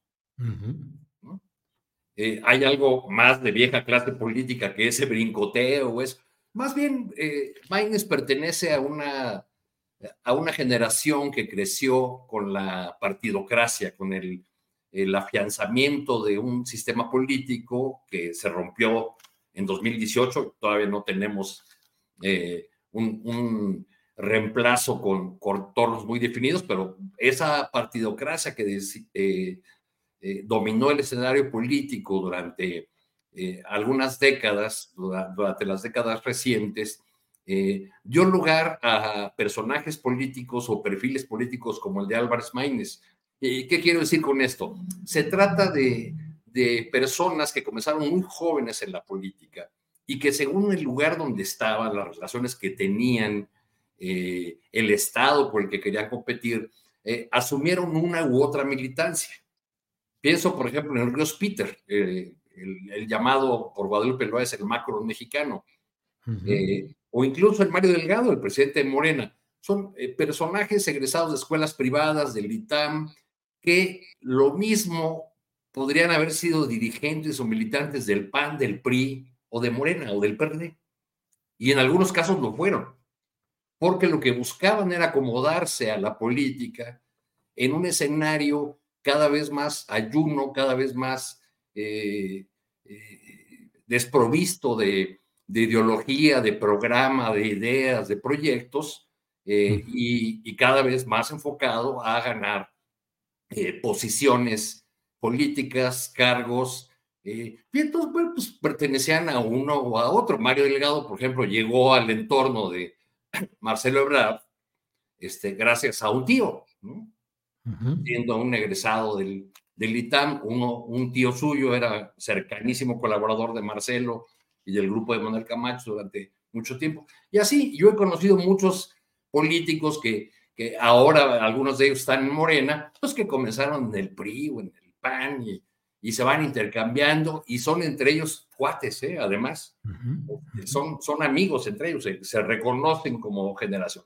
Entonces, lo que tenemos que preguntarnos con esta candidatura, pues es si realmente hay un relevo generacional y hay un eh, oxígeno en la, claro. en, en, la política mexicana y pues parece ser que no. Hay por ahí algún fichaje de, de movimiento ciudadano, de, de gente que fue prácticamente echada de Morena, pienso en, Gibran Ramírez, que apareció hoy en este evento de, Movimiento Ciudadano. Ya unas semanas atrás, su, su pareja, eh, Valeria López Luébanos, que es regidora en un municipio conurbado de Torreón, había anunciado que va a ser candidata por Movimiento Ciudadano allá en Coahuila.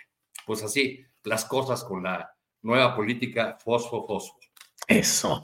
Eh, Daniela, fíjate cómo me sumo eh, discretamente o indirectamente a tu apuesta al decirte qué pasó en Coahuila, donde pues se rompió la alianza que han tenido hasta ahora PAN, PRI, PRD, en un jaloneo que no solo implicó que el PAN vaya por su lado y el PRI, el PRD e incluso este partido regional local, Unidad Ciudadana, creo que se llama. Unidad Democrática, UCD, UDC o UCD, ¿no? UCD, algo así el, de. El hijo de Evaristo Pérez Arreola. Así es, Lenin Pérez. Uh -huh. eh, pues ruptura y luego Marco Cortés que pone en evidencia toda la bola de arreglos, peticiones, enjuagues, hasta notarías públicas, 20% de cargos en quién sabe cuántas cosas. O sea, eso como que no le va a ayudar a la propuesta ni de Xochitl ni de este equipo. Así es que, ¿qué opinas de todo ello, Daniela?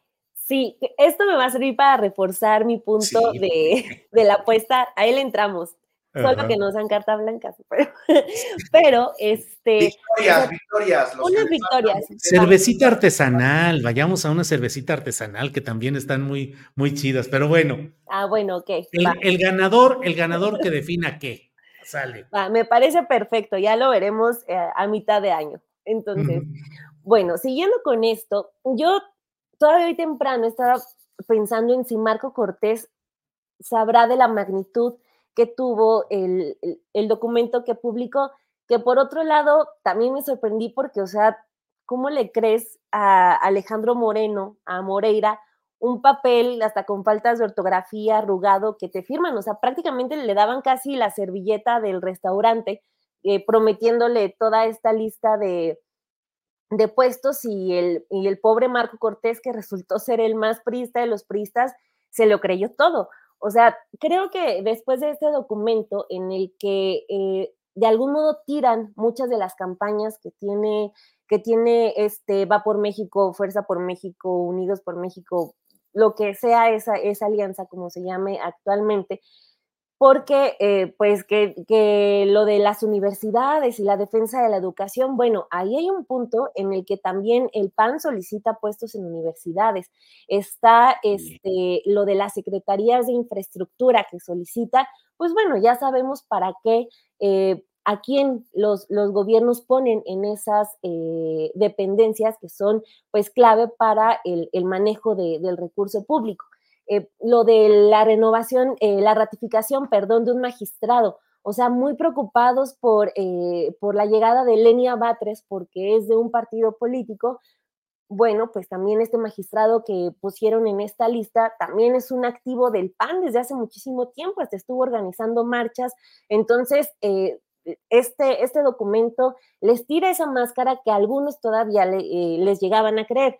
Porque como después de esto van a salir Marco Cortés y este Alejandro Moreno Cárdenas a decir que son una alianza eh, que escucha a los ciudadanos, cuando todo ese, cuando esas dos páginas tiran también por completo eh, esa cuestión de que la alianza está cimentada en organizaciones civiles, que también siempre cambian de nombre, pero son de González. Entonces, eh, creo que termina también por desencantar a muchos que veían en la alianza Va por México una opción para empezar a hacer un contrapeso o, por ejemplo, acabo de escuchar esta frase de que se necesitan equilibrios para intentar contrarrestar ya al gobierno eh, de la 4T en caso de que la alianza, eh, de que, perdón, de que la victoria de Morena se, concrete en, la próxima elección presidencial y también pues con todo el asunto del plan C. Pero pues eh, con base en este, en este documento que, firman las cabezas de PRI y PAN, pues yo creo que la gente que no es ni priista ni panista y que está desencantada con eh, Morena, con López Obrador, que estaba esperando que Xochitl la aglutinara, yo creo que definitivamente ahí va a haber un asunto de que no se van a unir. Por eso hablo de que el discurso de MC, que sí se vende como marca, puede, tener, llegar, eh, puede llegar a tener cierto impacto en esa gente que quizás votó por López Obrador en 2018 y que ahorita ya no está contenta, en esa gente que está desencantada de, partidos políticos, que está viendo cómo son las negociaciones entre el PRI y el PAN, eh, y ahí puede haber un, una ventana de oportunidad para Movimiento Ciudadano. Yo creo que sí puede aspirar al segundo lugar o al menos les va a poner un gran susto, le van a poner un gran susto a esta alianza del PAN y el PRI, que por otro lado Y para hablar eh, ya eh, más a fondo de este documento, creo que Marco Cortés ya necesita una intervención, o sea, ya es eh, más de una ocasión en la que, pues, Alito, siendo un priista, pues le ve la cara. El problema es que ya, de acuerdo con una nota del coahuilense que salió hoy, hoy, por la mañana, pues ya le estaban diciendo que sí le iban a dar unas candidaturas este, para el Congreso en Coahuila, en la Ciudad de México. Y pues vamos a ver si eh, Marco Cortés se conforma con esas migajas que, le lleguen a dar. Pero lo que sí, eh, yo cerraría con esto, creo que esa lista de, posiciones en las que incluso se habla de, de, de cómo colocar personas en los organismos de transparencia, no debe quedar solamente como un gran berrinche de, Marco Cortés que enojado publica en sus redes sociales. En la mañana eh, la publicación ya tenía más de dos millones de impresiones en Twitter, o sea, fue un verdadero escándalo. Que no se quede solamente en eso, o sea, no sé si legalmente tenga, eh, se tenga que investigar algo. O sea, por ejemplo, eh, toda esta situación del, del magistrado, o sea, ¿cómo es que dos personas o un grupo de personas se ponen de acuerdo para colocar a otras, para exigir espacios en cargos públicos, en organismos autónomos, en universidades?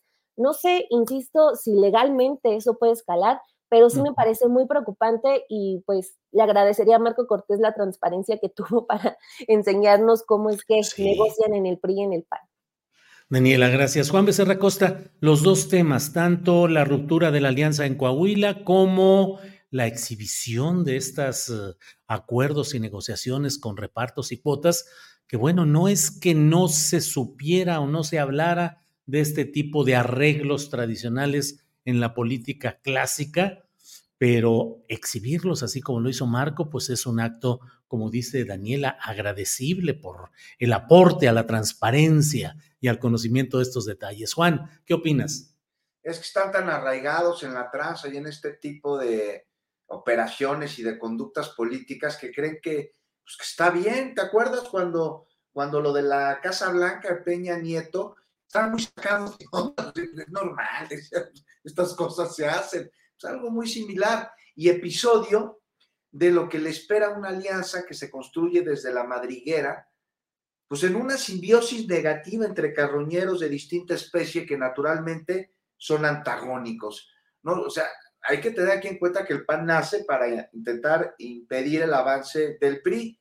Y hoy, como llenas y chacales, frente a una manada de leones, están pues este, distrayendo su propio conflicto para juntos intentar llevar a sus fauces esta poquita carroña que pueden recuperar.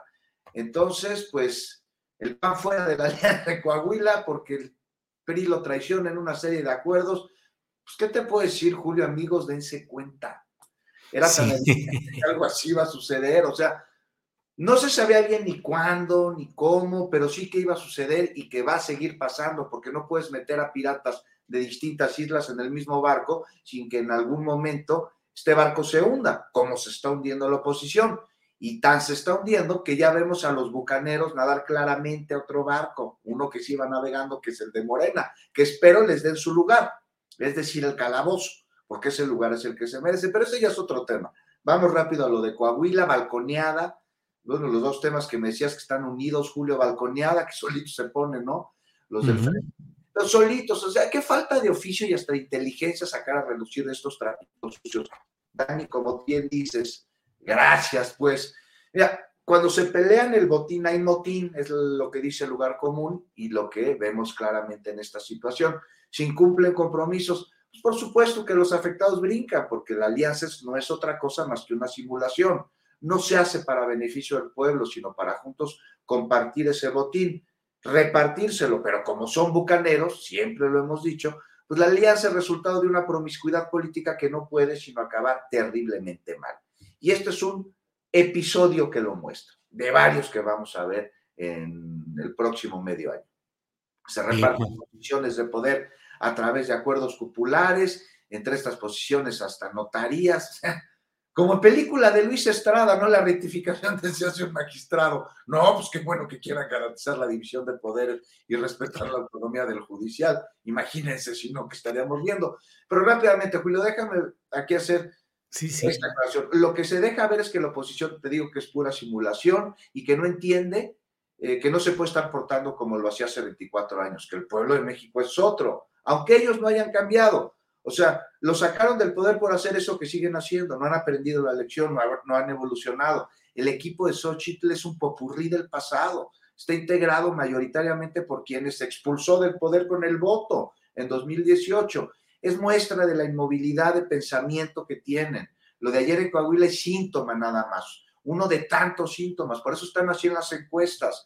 O sea, no, no, no, no reconocen un pleito que tienen con la realidad al no reconocer las encuestas. Están peleando con la verdad porque están sumidos en una burbuja. No hacen las cosas bien, no porque eh, no quieran, sino porque no saben.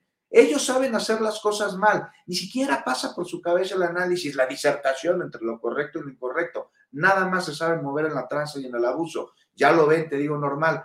Creen que sigue siendo así y que el único cambio que haya tenido la oposición en este lapso de 20 años sea la pérdida del poder y que a pesar de ello no reconozca la realidad para seguir peleando con ella al no cambiar de discurso, de método, de cuadros.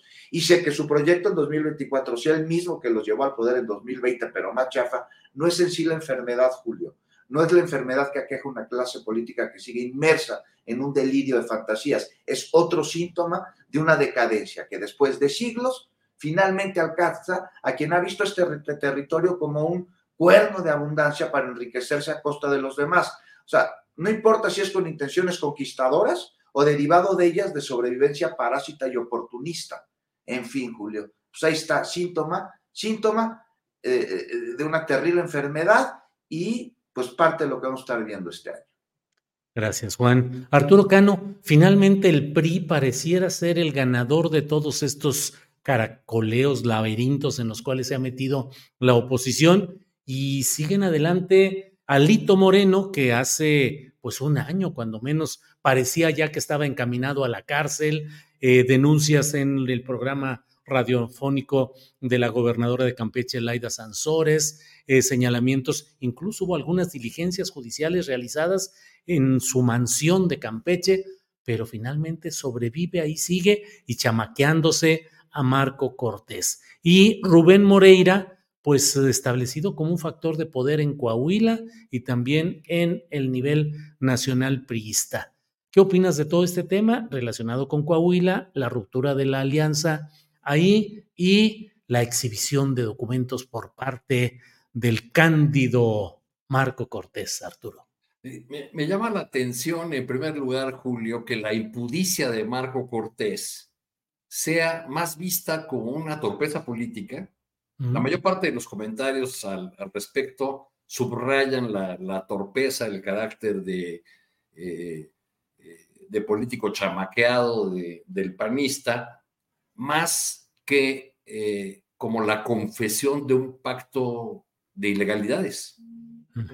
Eso dice mucho, creo yo, de, de, de, dónde está colocado en este momento nuestro debate político, eh, de, digo, porque las, las, redes sociales y las columnas eh, se llenaron de comentarios sobre eh, pues la tontería de Mar Cortés, de cómo resulta tan,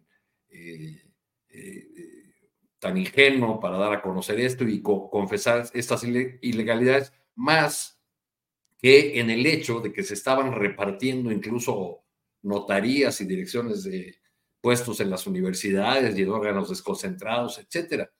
Respecto de la chamaqueada, pues yo creo que los panistas no han aprendido mucho, ¿no? O, nada en los últimos años.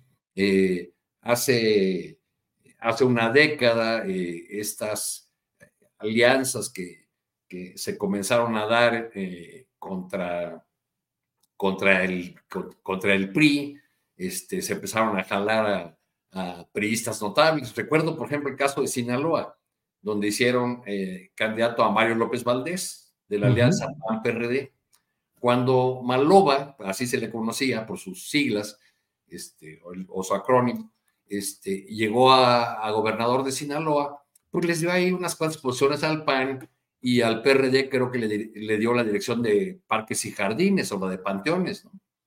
Este, nada. Bueno, Pues a la vuelta del, tiempo, pues eh, Malova regresó al redil del PRI, tanto que parece que va a ser candidato a senadora ahora o lo anda, lo anda buscando, y los panistas y los periodistas pues, se quedaron ahí eh, chiflando en la, en la loma y sin los cargos que les habían prometido, que les habían ofrecido. Eh, pues esto pasa también en eh, en el caso de, Coahuila. Ahí, para cerrar, Julio, yo me quedo con el comentario que he leído de varios distinguidos colegas coahuilenses eh, que, señalan que el derrotado de toda esta historia es el PAN, que eh, esta decisión del PAN de estirar la liga y de no ir a la alianza eh, en alianza con el PRI, va a eh, subrayar su irrelevancia y va a hacer que un partido que se había convertido a lo largo de muchos años en la segunda fuerza en esa entidad que llegó a gobernar Torreón, que disputaba eh, seriamente la gobernatura, pues no tenga ya mayor relevancia electoral. Bien, gracias. Gracias, Arturo. Daniela Barragán, vamos Déjame compartir este eh, tweet que ha puesto eh, San Juana Martínez. Ya ves que está, eh, pues ha sido muy comentado todo lo relacionado con los textos que ha publicado San Juana Martínez y particularmente el señalamiento de que en la Secretaría del Trabajo le habrían pedido un 20% de moche para la campaña de Claudia Sheinbaum.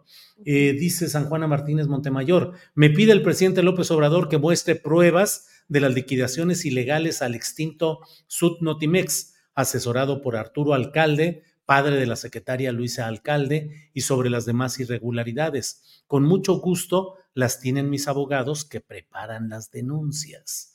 Eh, ¿Cómo vas viendo este tema, Daniela Barragán? Y yo no sigo, yo sigo sin entender cómo es que se produce este señalamiento de la exdirectora de la Agencia Oficial de Noticias del Estado mexicano que involucran moches eh, para una campaña presidencial de Morena. Daniela. Híjole, pues eh, se volvió un tema muy escabroso porque, o sea, eh, para hablar de Notimex no podemos como tampoco dejar pasar de lado los abusos que tenían, que tenía el sindicato, o sea, porque eso es una realidad. De acuerdo con algunos testimonios de gente que estuvo ahí, o sea, varios puntos de los que señaló San Juana desde el principio, son reales, de gente que pues, no era periodista y trabajaba ahí de editor, que ella lo menciona en el artículo de, la jornada, dos artículos muy amplios que, publica, que pasaron de reporteros, eh, de, perdón, de choferes a, editores o de, o de reporteras que le decían, no puedo trabajar porque yo temprano tengo otras actividades, entonces eh, ponme después o a ver cómo le haces, o sea, una realidad es esa, que los abusos estaban y pues quizás hubo esa voluntad que en absoluto se concretó, en lo más mínimo, de intentar arreglar y hacer funcionar eh, eh, la agencia Notimex. Eso está por un lado, no podemos dejar pasar eh, los abusos, pero por el otro, pues tampoco podemos decir que San Juana hizo todo perfecto, sino también todo lo contrario. O sea, están todas estas denuncias y quejas eh, de las campañas eh, de venganza que estableció contra distintas personas. Eh, yo en lo personal tengo conocimiento de un caso en el que pues puedo decir simplemente que fue un acoso permanente por parte de, esta periodista que pues quedó como la última directora de, la agencia Notimex. O sea, no hay como es difícil encontrar el punto medio, creo, en este punto, pero bueno, finalmente ya llega el asunto a, la mañanera el día de hoy, ya les cae también una joya que a, la oposición, hablando de alguien dentro de la 4T diciendo y hablando de este financiamiento ilícito a la campaña de Claudia que viene a reforzar, incluso Xochitl ya lo sacó en uno de sus mítines, viene a reforzar lo que Marcelo Ebrard denunció de que desde la Secretaría de Bienestar también se estaba apoyando a Claudia. Entonces, también creo que nos, nos habla de los problemas que se dejaron crecer. O sea, lo de, lo de Notimex data desde el 2019. se fue dejando, se fue dejando y hoy tienen las consecuencias.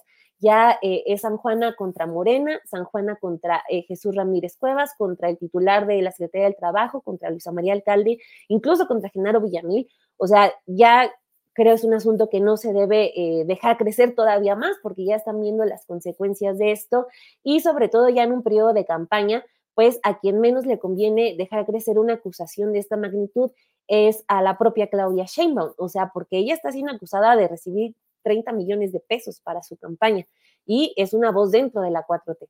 Entonces, eh, está muy bien que ahorita Claudia esté pues en lo suyo, tiene un margen para eh, ni siquiera, para darse el lujo de ni siquiera voltear a ver a Xochitl Galvez, pero creo que este tipo eh, de acusaciones independientemente de lo que San Juana Martínez diga, de que ya está preparando eh, lo, que leíamos, ¿no? De que ya está preparando con pruebas eh, las, las denuncias, pues creo que también tiene que haber esa voluntad para, porque ya creo que se puede aprender esa lección de que pues no se le puede dejar a una San Juana Martínez operar y aunque no sea en un asunto abierto, operar en la privacidad tampoco resultó eh, la, estrategia más, más adecuada, porque pues, vemos lo que, lo que está ocurriendo. Entonces, eh, creo que sí tiene que haber una puntualización clara por parte de Morena, de Claudia, de Claudia Sheinbaum, incluso hasta de Mario Delgado, porque pues no puede quedar en el aire. Y lo otro también es, este, pues, San Juana Martínez también tiene otras cuestiones que, responder, ¿no? Por ejemplo, este otro abuso, uno más, de publicar la lista de, con nombre completo de las, y el pago que recibieron eh, de los huelguistas, cuando, pues, si quiere ser transparente, pues que también publique la lista de, lo, de sus aliados que estuvieron cobrando todos estos años en la agencia Notimex, ¿no? Cuando se supone que estaba en huelga. Entonces, pues es un asunto muy delicado y espero, espero no se deje crecer todavía más. Bien, Daniela. Eh, mira, Juan, hay incluso una eh, respuesta formal que da San Juana Martínez Montemayor. Dice, el presidente López Obrador siempre defiende a sus funcionarios. Yo ya estoy fuera del gobierno. Fui leal, pero mi lealtad a mis principios y a los mexicanos es primero. Aquí les dejo mi respuesta a la carta aclaratoria de la Secretaría del Trabajo, no más corrupción. Y en una parte de esta carta, Juan dice que el desmentido de la Secretaría del Trabajo era previsible porque los sobornos o los intentos de soborno, como en este caso, no se firman bajo notario, ni tampoco se emite factura o documento alguno como prueba. Es la credibilidad de las personas la que sostiene los dichos y finalmente es la opinión pública la que decide a quién creer. Y luego ya da una serie de explicaciones además. ¿Qué opinas de esta postura, Juan Becerra Costa? Los periodistas dependemos de la credibilidad más que de los hechos. No, no puedes, no, no, no, no, Julio, de ninguna manera. O sea, es la credibilidad de las personas. De entrada, una credibilidad bastante cuestionable. Pero más allá de eso, pues como, como periodista, pues más allá de los principios de la cuarta transformación que mencionaba hoy el presidente en la mañana, eh, hay otro que trasciende ideologías y proyectos y que va directamente a nuestra labor, a la del reportero, que es la de sustentar lo publicado. O sea, el rigor periodístico mínimo al momento de publicar, que el artículo, que la nota, que el reportaje cuente con el sustento suficiente para que sea rebatible las fuentes, confirmarlas, cuantas veces sea necesario, escribir con los elementos probatorios, sobre todo cuando se denuncia. Y aquí se está denunciando a través de un artículo. Entonces, pues no me vengan con que eh, la opinión pública decide a través de la credibilidad de la persona, no, es a través de los elementos probatorios de, del trabajo reporteril, justamente. O sea, imagínate, si no, pues a mí me dicen cualquier tipo de barbaridad y la publicas, la transmites, ¿y con qué sustento eh, vas a, a cimentar tu trabajo? No, de ninguna manera, ¿no? Decía el presidente hoy, no robar, no traicionar. El caso del periodista, no, es rigor periodístico, o sea, es el tener pruebas, el, tener sustento. Ya sobre la lealtad que el presidente pide, bueno, pues a Juana fue muy claro señalar que ella no está en el gobierno, pero bueno, la lealtad me parece que no tendría que ser en este caso con el gobierno, sino con el proyecto de la cuarta transformación, donde creemos que San Juana pues estaría, ¿no? Haber denunciado con pruebas, por supuesto que no sería traición ni a la cuarta transformación, ni al presidente, ni a Claudia, quien en caso de haber sido cierto lo que dice este artículo, me parece que ella habría sido la primera interesada en saber de dónde se habría generado, de cómo habría venido esta conducta ajena a los principios de la 4T, pero no hay sustento, insisto, no hay pruebas. En fin, aquí lo que vemos es un intento incendiario que la verdad no sé a qué responde, que qué se está exigiendo con él, qué se está intentando ajustar, pero sin pruebas, además de ser un ejercicio periodístico muy pobre, se suma a una serie de bulos estilo latino, de esos que la oposición intenta explotar con el único elemento que tiene para hacer política. Pues al no haber proyecto, la difamación y la mentira se convierten en lumbre para quien quiera oírlas. Y a esto se está sumando San Juana Martínez. Acaba de declarar hace un ratito la doctora Claudia Sheinbaum, pues dijo que es falso absolutamente todo lo que publica San Juana Martínez y que no tiene ni idea de por qué hace este, estas declaraciones, o sea que no sabe de dónde vienen. Pero en fin, yo te digo, uno más de estos bulos es de llamar la atención y bueno, pues va directamente para los oídos de quienes están en desacuerdo con la 4T y no están aplicando un juicio crítico necesario dentro de la oposición. Son los, los que la oposición ya tiene como votantes, los que pocos registran en las encuestas. Ellos no van a votar a favor de Xochitl, sino en contra de la 4T, de AMLO, de Claudia. A eso está dirigido el trabajo de San Juana Martínez. Aquí lo que me extraña, Arturo, tú no sé qué sepas, de dónde viene este artículo, cuál será la intención de su autora, este, porque pues, las habría presentado, me parece que dentro de la publicación ya dijo que pues con este tipo de, de asuntos no se generan facturas ni, ni se emite documento alguno como prueba. No acabo de entender, no sé ustedes. Bien, gracias Juan. Antes de pasar con Arturo Cano, déjenme dar esta información luctuosa de la muerte de Sergio García Ramírez en un mensaje del, oye, del oye, área de- Julio, oye, Julio, pero estoy leyendo varios tweets donde dicen que todavía no está confirmado. Así es. Pues Este, sería- traen ahí un- Pero que, que sigue vivo.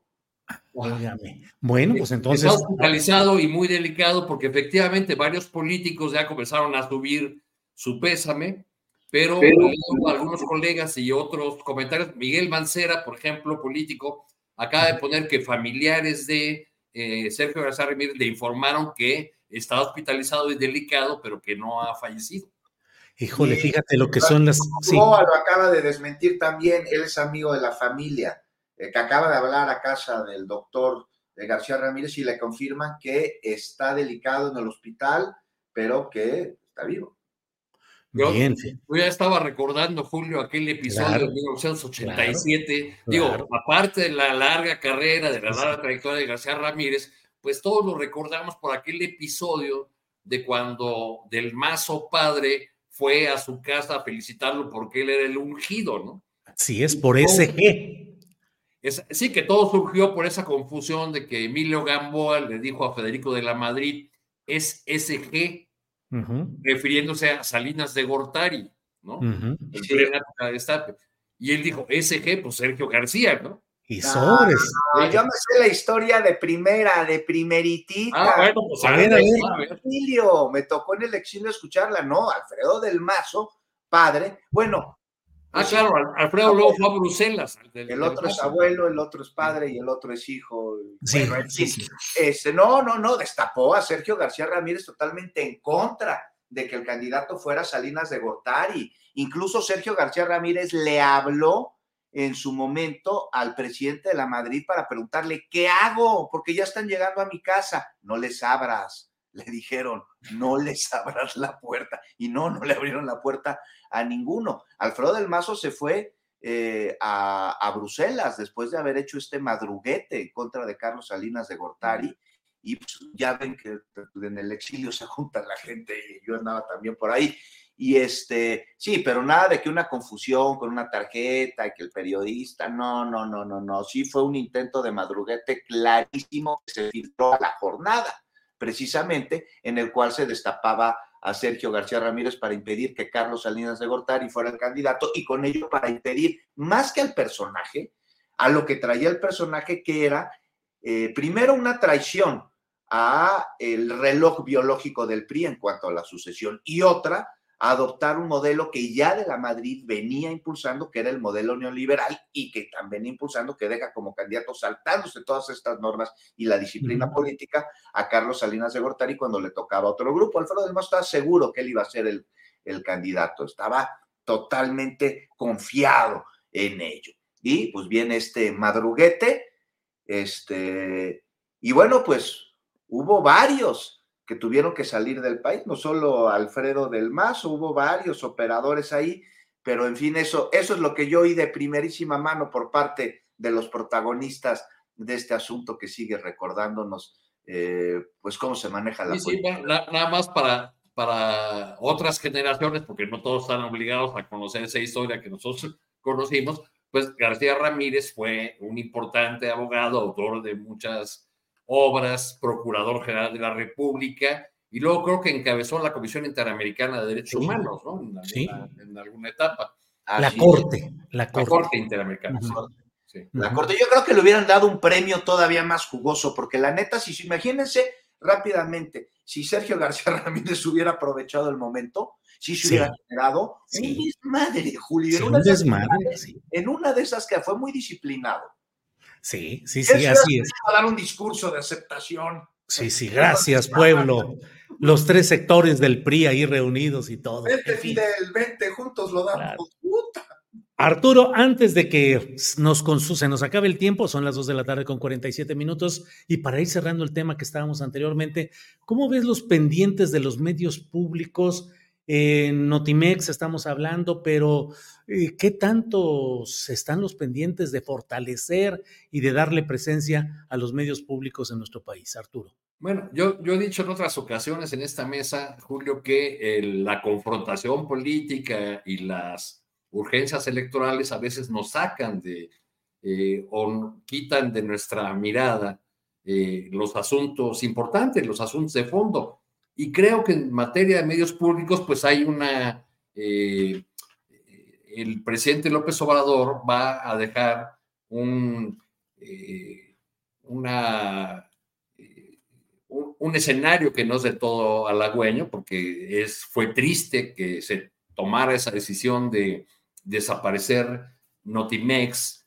Los medios públicos son muy importantes para, para cualquier país porque eh, permiten servir a todas las audiencias desde la pluralidad. Se trata de medios de Estado, no del, del gobierno. Y eh, a diferencia de los medios privados que pueden tener o pueden estar cargados a favorecer a un sector de la sociedad, los medios públicos están al servicio del, del conjunto y, de la, y del país en su conjunto. Notimex, por ejemplo, llegó a tener una muy amplia red de corresponsales en todo el mundo. ¿Por qué es importante todo eso? Bueno, porque nuestro entendimiento del mundo como audiencias mexicanas, como lectores mexicanos, como consumidores de, de información, pues necesita una explicación de lo que ocurre en otros territorios y, y, las agencias de, de, Estado o los medios públicos siempre cumplen ese papel. Pensa, pensamos en las agencias que tiene España o en la... Bueno, aquí se llegó a hablar eh, en el arranque del sexenio de la necesidad de que tuviéramos una BBC, ¿no? Eh, esta eh, plataforma eh, de Gran Bretaña siempre ha sido puesta como ejemplo, muchas veces ha sido puesta como, como ejemplo. Entonces yo creo que pues ese sigue siendo un, un pendiente de la, de la 4T que tendrá que ser eh, eh, retomado. Este, es, es, lamentable que haya desaparecido la, la, agencia o que la única solución que se haya encontrado o no solución haya sido su desaparición. Este, y, esperamos que pronto, eh, pasadito el calor electoral, estemos discutiendo o estemos hablando ya de cómo fortalecer los medios públicos de comunicación. Bien, gracias. Daniela, postrecito, por favor, con doble tiempo, porque aquí los señores Becerra Costa y Arturo Cano se despacharon con la cuchara grande en sus recuerdos memoriosos de lo que pasó en aquellos episodios en los que tú eras apenas una bebita, si o no estabas todavía este, eh, concebida, Daniela Barragán. Concebida. este, no, sí, muchas gracias. A mí me sirvió todo el contexto, la verdad. Eh, sí, admito, no, no sabía quién era este personaje, pues que ojalá se recupere eh, con bien. Y bueno, a ver, ahí va el, el postrecito. Pues un, un, tema del que todos estamos hablando y que ojalá sigamos hablando más, que es este lo del caso de la jirafa Benito, que yo de verdad ya abro Twitter y me salen los tweets de, de, la cuenta Salvemos a Benito y ya me da un pesar muy fuerte. Eh, en Juárez está, eh, pues ya las heladas hoy amanecieron a menos 6 grados, ya empezó a nevar desde el martes y esta jirafa quedó eh, pues en medio de la burocracia, ¿no? Tenemos a María Eugenia Campos, que es la gobernadora de la entidad, que es la principal responsable de, de la jirafa que está en el Parque Central de, Ciudad Juárez, que digo, en Ciudad Juárez de verdad que necesitan muchas cosas y una jirafa no es una de esas cosas.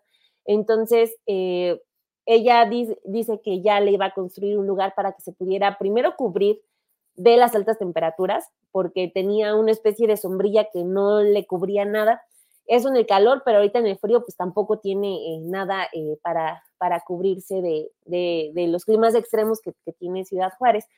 Entonces, eh, no, no le garantizaron nunca un espacio para que pudiera estar bien ni a la jirafa ni a los otros animales que están ahí en el Parque Central.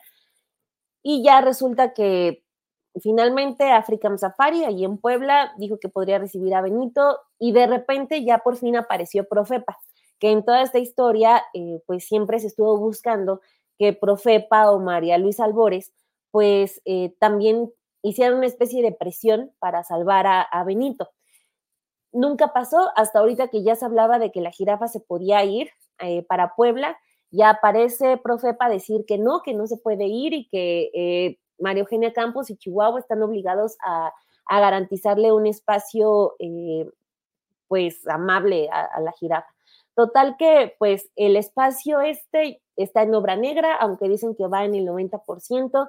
Entonces, eh, pues es como hacer el llamado, porque el caso, pues supongo que todos ustedes ya se dieron cuenta, pues está generando mucha indignación, porque pues perfectamente Profepa puede seguir el proceso contra el gobierno de Chihuahua, exhibir todo lo que se dejó de hacer, pero no es necesario que sigan teniendo a la jirafa ahí a la intemperie pueden aprobar ya el, la transferencia de, Benito a otro lugar y seguir con el asunto, pero lo que por lo que optaron fue empezar esta situación con el gobierno de Chihuahua, dejando a Benito ahí en el Parque Central de Ciudad Juárez. Entonces, pues ojalá se pudiera hacer algo, pues, pero la jirafa quedó en, en esta eh, abrumadora burocracia y pues ya es muy injusto. El pobre animalito está sufriendo demasiado y pues no solo es Benito, son los, eh, hasta los burritos que hay ahí, los, los patos están eh, en lagos súper sucios y pues nos abre al otro tema, ¿no? De la, la, calidad de vida que se le está dando a los animales en este, eh, en este tipo de parques. Otro caso es la elefanta Eli que tiene depresión aquí en la Ciudad de México. También ya se, se ha pedido mucho que, que se le transfiera a otro lugar, no se hace nada. Entonces, pues bueno, al menos de Benito, ya que el caso es mediático, pues ojalá se pueda hacer algo pronto con ella. No digo que, que Profepa eh, le pase todas las mentiras a María Eugenia Campos, pero puede seguir el proceso y a la jirafa, pues permitirle que ya se salga de ahí de Ciudad Juárez. Bien, Daniela, gracias por tocar este tema y por detallar lo que está sucediendo en esto, que efectivamente hay una gran preocupación, pero también una preocupante inacción real de las autoridades. Sobre todo. Juan Becerra Costa, postrecito, por favor. Me subo al tren de Daniela, no con la jirafa, sino sí con los toros, porque de entrada me parece absurdo que en pleno siglo XXI siga existiendo zoológicos. Estamos viendo animales presos, detenidos, que entran incluso en demencia. Tú cuando vas a un zoológico y ves, digamos, a León, al felino, dando vueltas adentro de su jaula, es porque ya entró en un proceso de demencia y está totalmente afectado de, los procesos cognitivos que le, rodean. Y a eso le sumamos la Plaza de Toros en la Ciudad de México.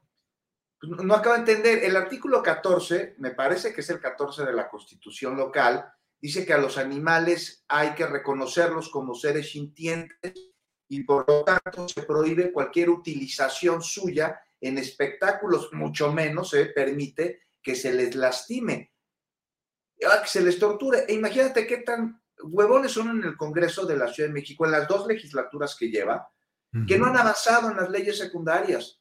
¿Por qué? Porque está garantizado este derecho a los animales en la Constitución, eh, pero nada más ahí. No se puede avanzar más porque no hay una ley secundaria. O sea, por definición, las corridas de toros tendrían que estar prohibidas.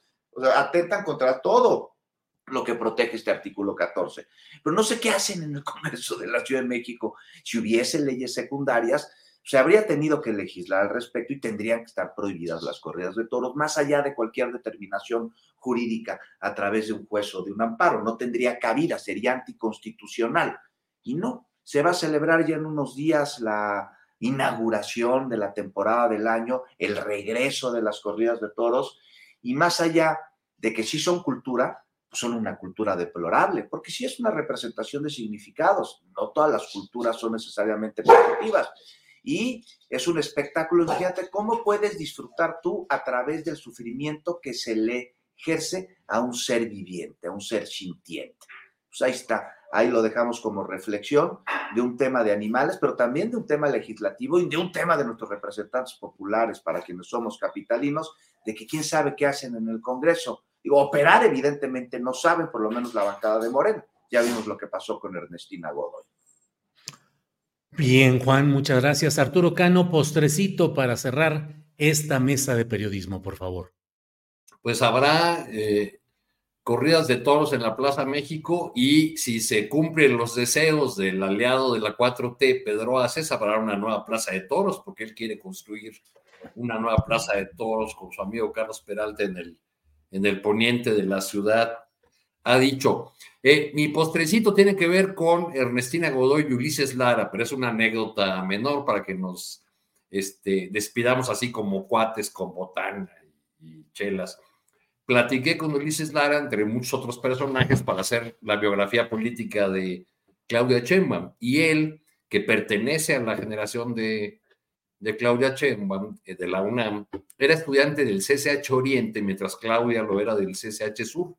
Y en el libro está recogida una anécdota que él me contó de cuando lo mandaron eh, a Ulises Lara o al encargado de la fiscalía, eh, lo mandaron sus jefes políticos del CCH Oriente a una asamblea donde se iba a definir cómo irían los contingentes en una marcha estudiantil y eh, le dijeron, y tú tienes que defender que el CCH Oriente vaya hasta adelante. Y pues con esa idea llegó él a la asamblea de repente escuchó a alguien que con una vocecita eh, apenas, que apenas escuchaba, este, se opuso a eso y dijo, no, el CSH Sur. Este, y, y, entonces él con, su, con el bozarrón que supongo tenía desde entonces, dijo, no, compañero, el CSH Oriente tiene que ir adelante. Y volteó la personal y dijo, soy compañera y me llamo Claudia. Decía, decía Ulises que Claudia Sheinbaum era tan delgadita y vestía de mezclilla y camisa, a blusa a cuadros, este, traía el cabello corto y era chinita, que a él, que no la conocía, la conoció ese día, le pareció que era un compañero. Por eso ya tuvo que aclarar, soy compañera y me llamo Claudia. Una anécdota nada más. Bueno, pues así están las cosas. Les agradezco a los tres que cerremos muy sonrientes esta, esta mesa nuestra. Daniela, gracias y buenas tardes. A ti, Julio, como siempre, y un saludo a Arturo y a Juan y a todos los que nos escucharon y comentaron. Nos vemos la próxima semana. Hasta luego, Juan Becerra Costa. Gracias, buenas tardes. Buenas tardes. En medio de, en menos de medio año vamos a estar disfrutando estas victorias bien melodias, ¿eh? Sí. A ver qué pasa. Sí, sí, Ya está. Emplazados estamos. Arturo Cano, gracias. Buenas tardes. Gracias, Julio, Daniela, Juan. Gracias a todos. Hasta pronto. Hasta pronto. Bien, son las 3 de la tarde, 3 de la tarde. Estamos ya por cerrar nuestra. Em, eh, eh, el programa de este día correspondiente al miércoles 10 de enero. Les recuerdo que a las 5 de la tarde estará Paco Cruz con su videocharla cruzada, 5 de la tarde, y yo estaré con usted a las 9 de la noche en una videocharla astillada. Cerramos esta información comentando lo sucedido eh, eh, la líder de la tribu indígena Cucapá, Aronia Wilson Tambo, fue asesinada al interior de su domicilio en la comunidad Pozas de Arbizu, que es un asentamiento de esta etnia binacional, pero está, esto sucedió del lado mexicano. La Fiscalía de Sonora informa que investiga el delito como feminicidio y que hay una persona detenida como presunto responsable de su muerte. Esto ocurrió la madrugada de este miércoles en la comunidad indígena pegada a la línea fronteriza que divide México de Estados Unidos. Le estoy leyendo sobre todo la información de la jornada, publicada en la jornada y también lo que ha señalado la Fiscalía General de Justicia de Sonora. Eh, Aronia Wilson Tambo era una de las pocas hablantes de la lengua cucapá que sobrevive y fue una especial impulsora de la cultura, el arte y la defensa de eh, los habitantes de aquella región y que son de la comunidad Cucapá. Así es que bueno, pues ahí está esa información. Bien, pues eh, gracias por toda la asistencia, por participar en este programa de hoy. Em, y vamos a estar eh, atentos a las 5 de la tarde con Paco Cruz y a las 9 de la noche con un servidor. Por hoy, muchas gracias. Nos vemos pronto. Hasta luego.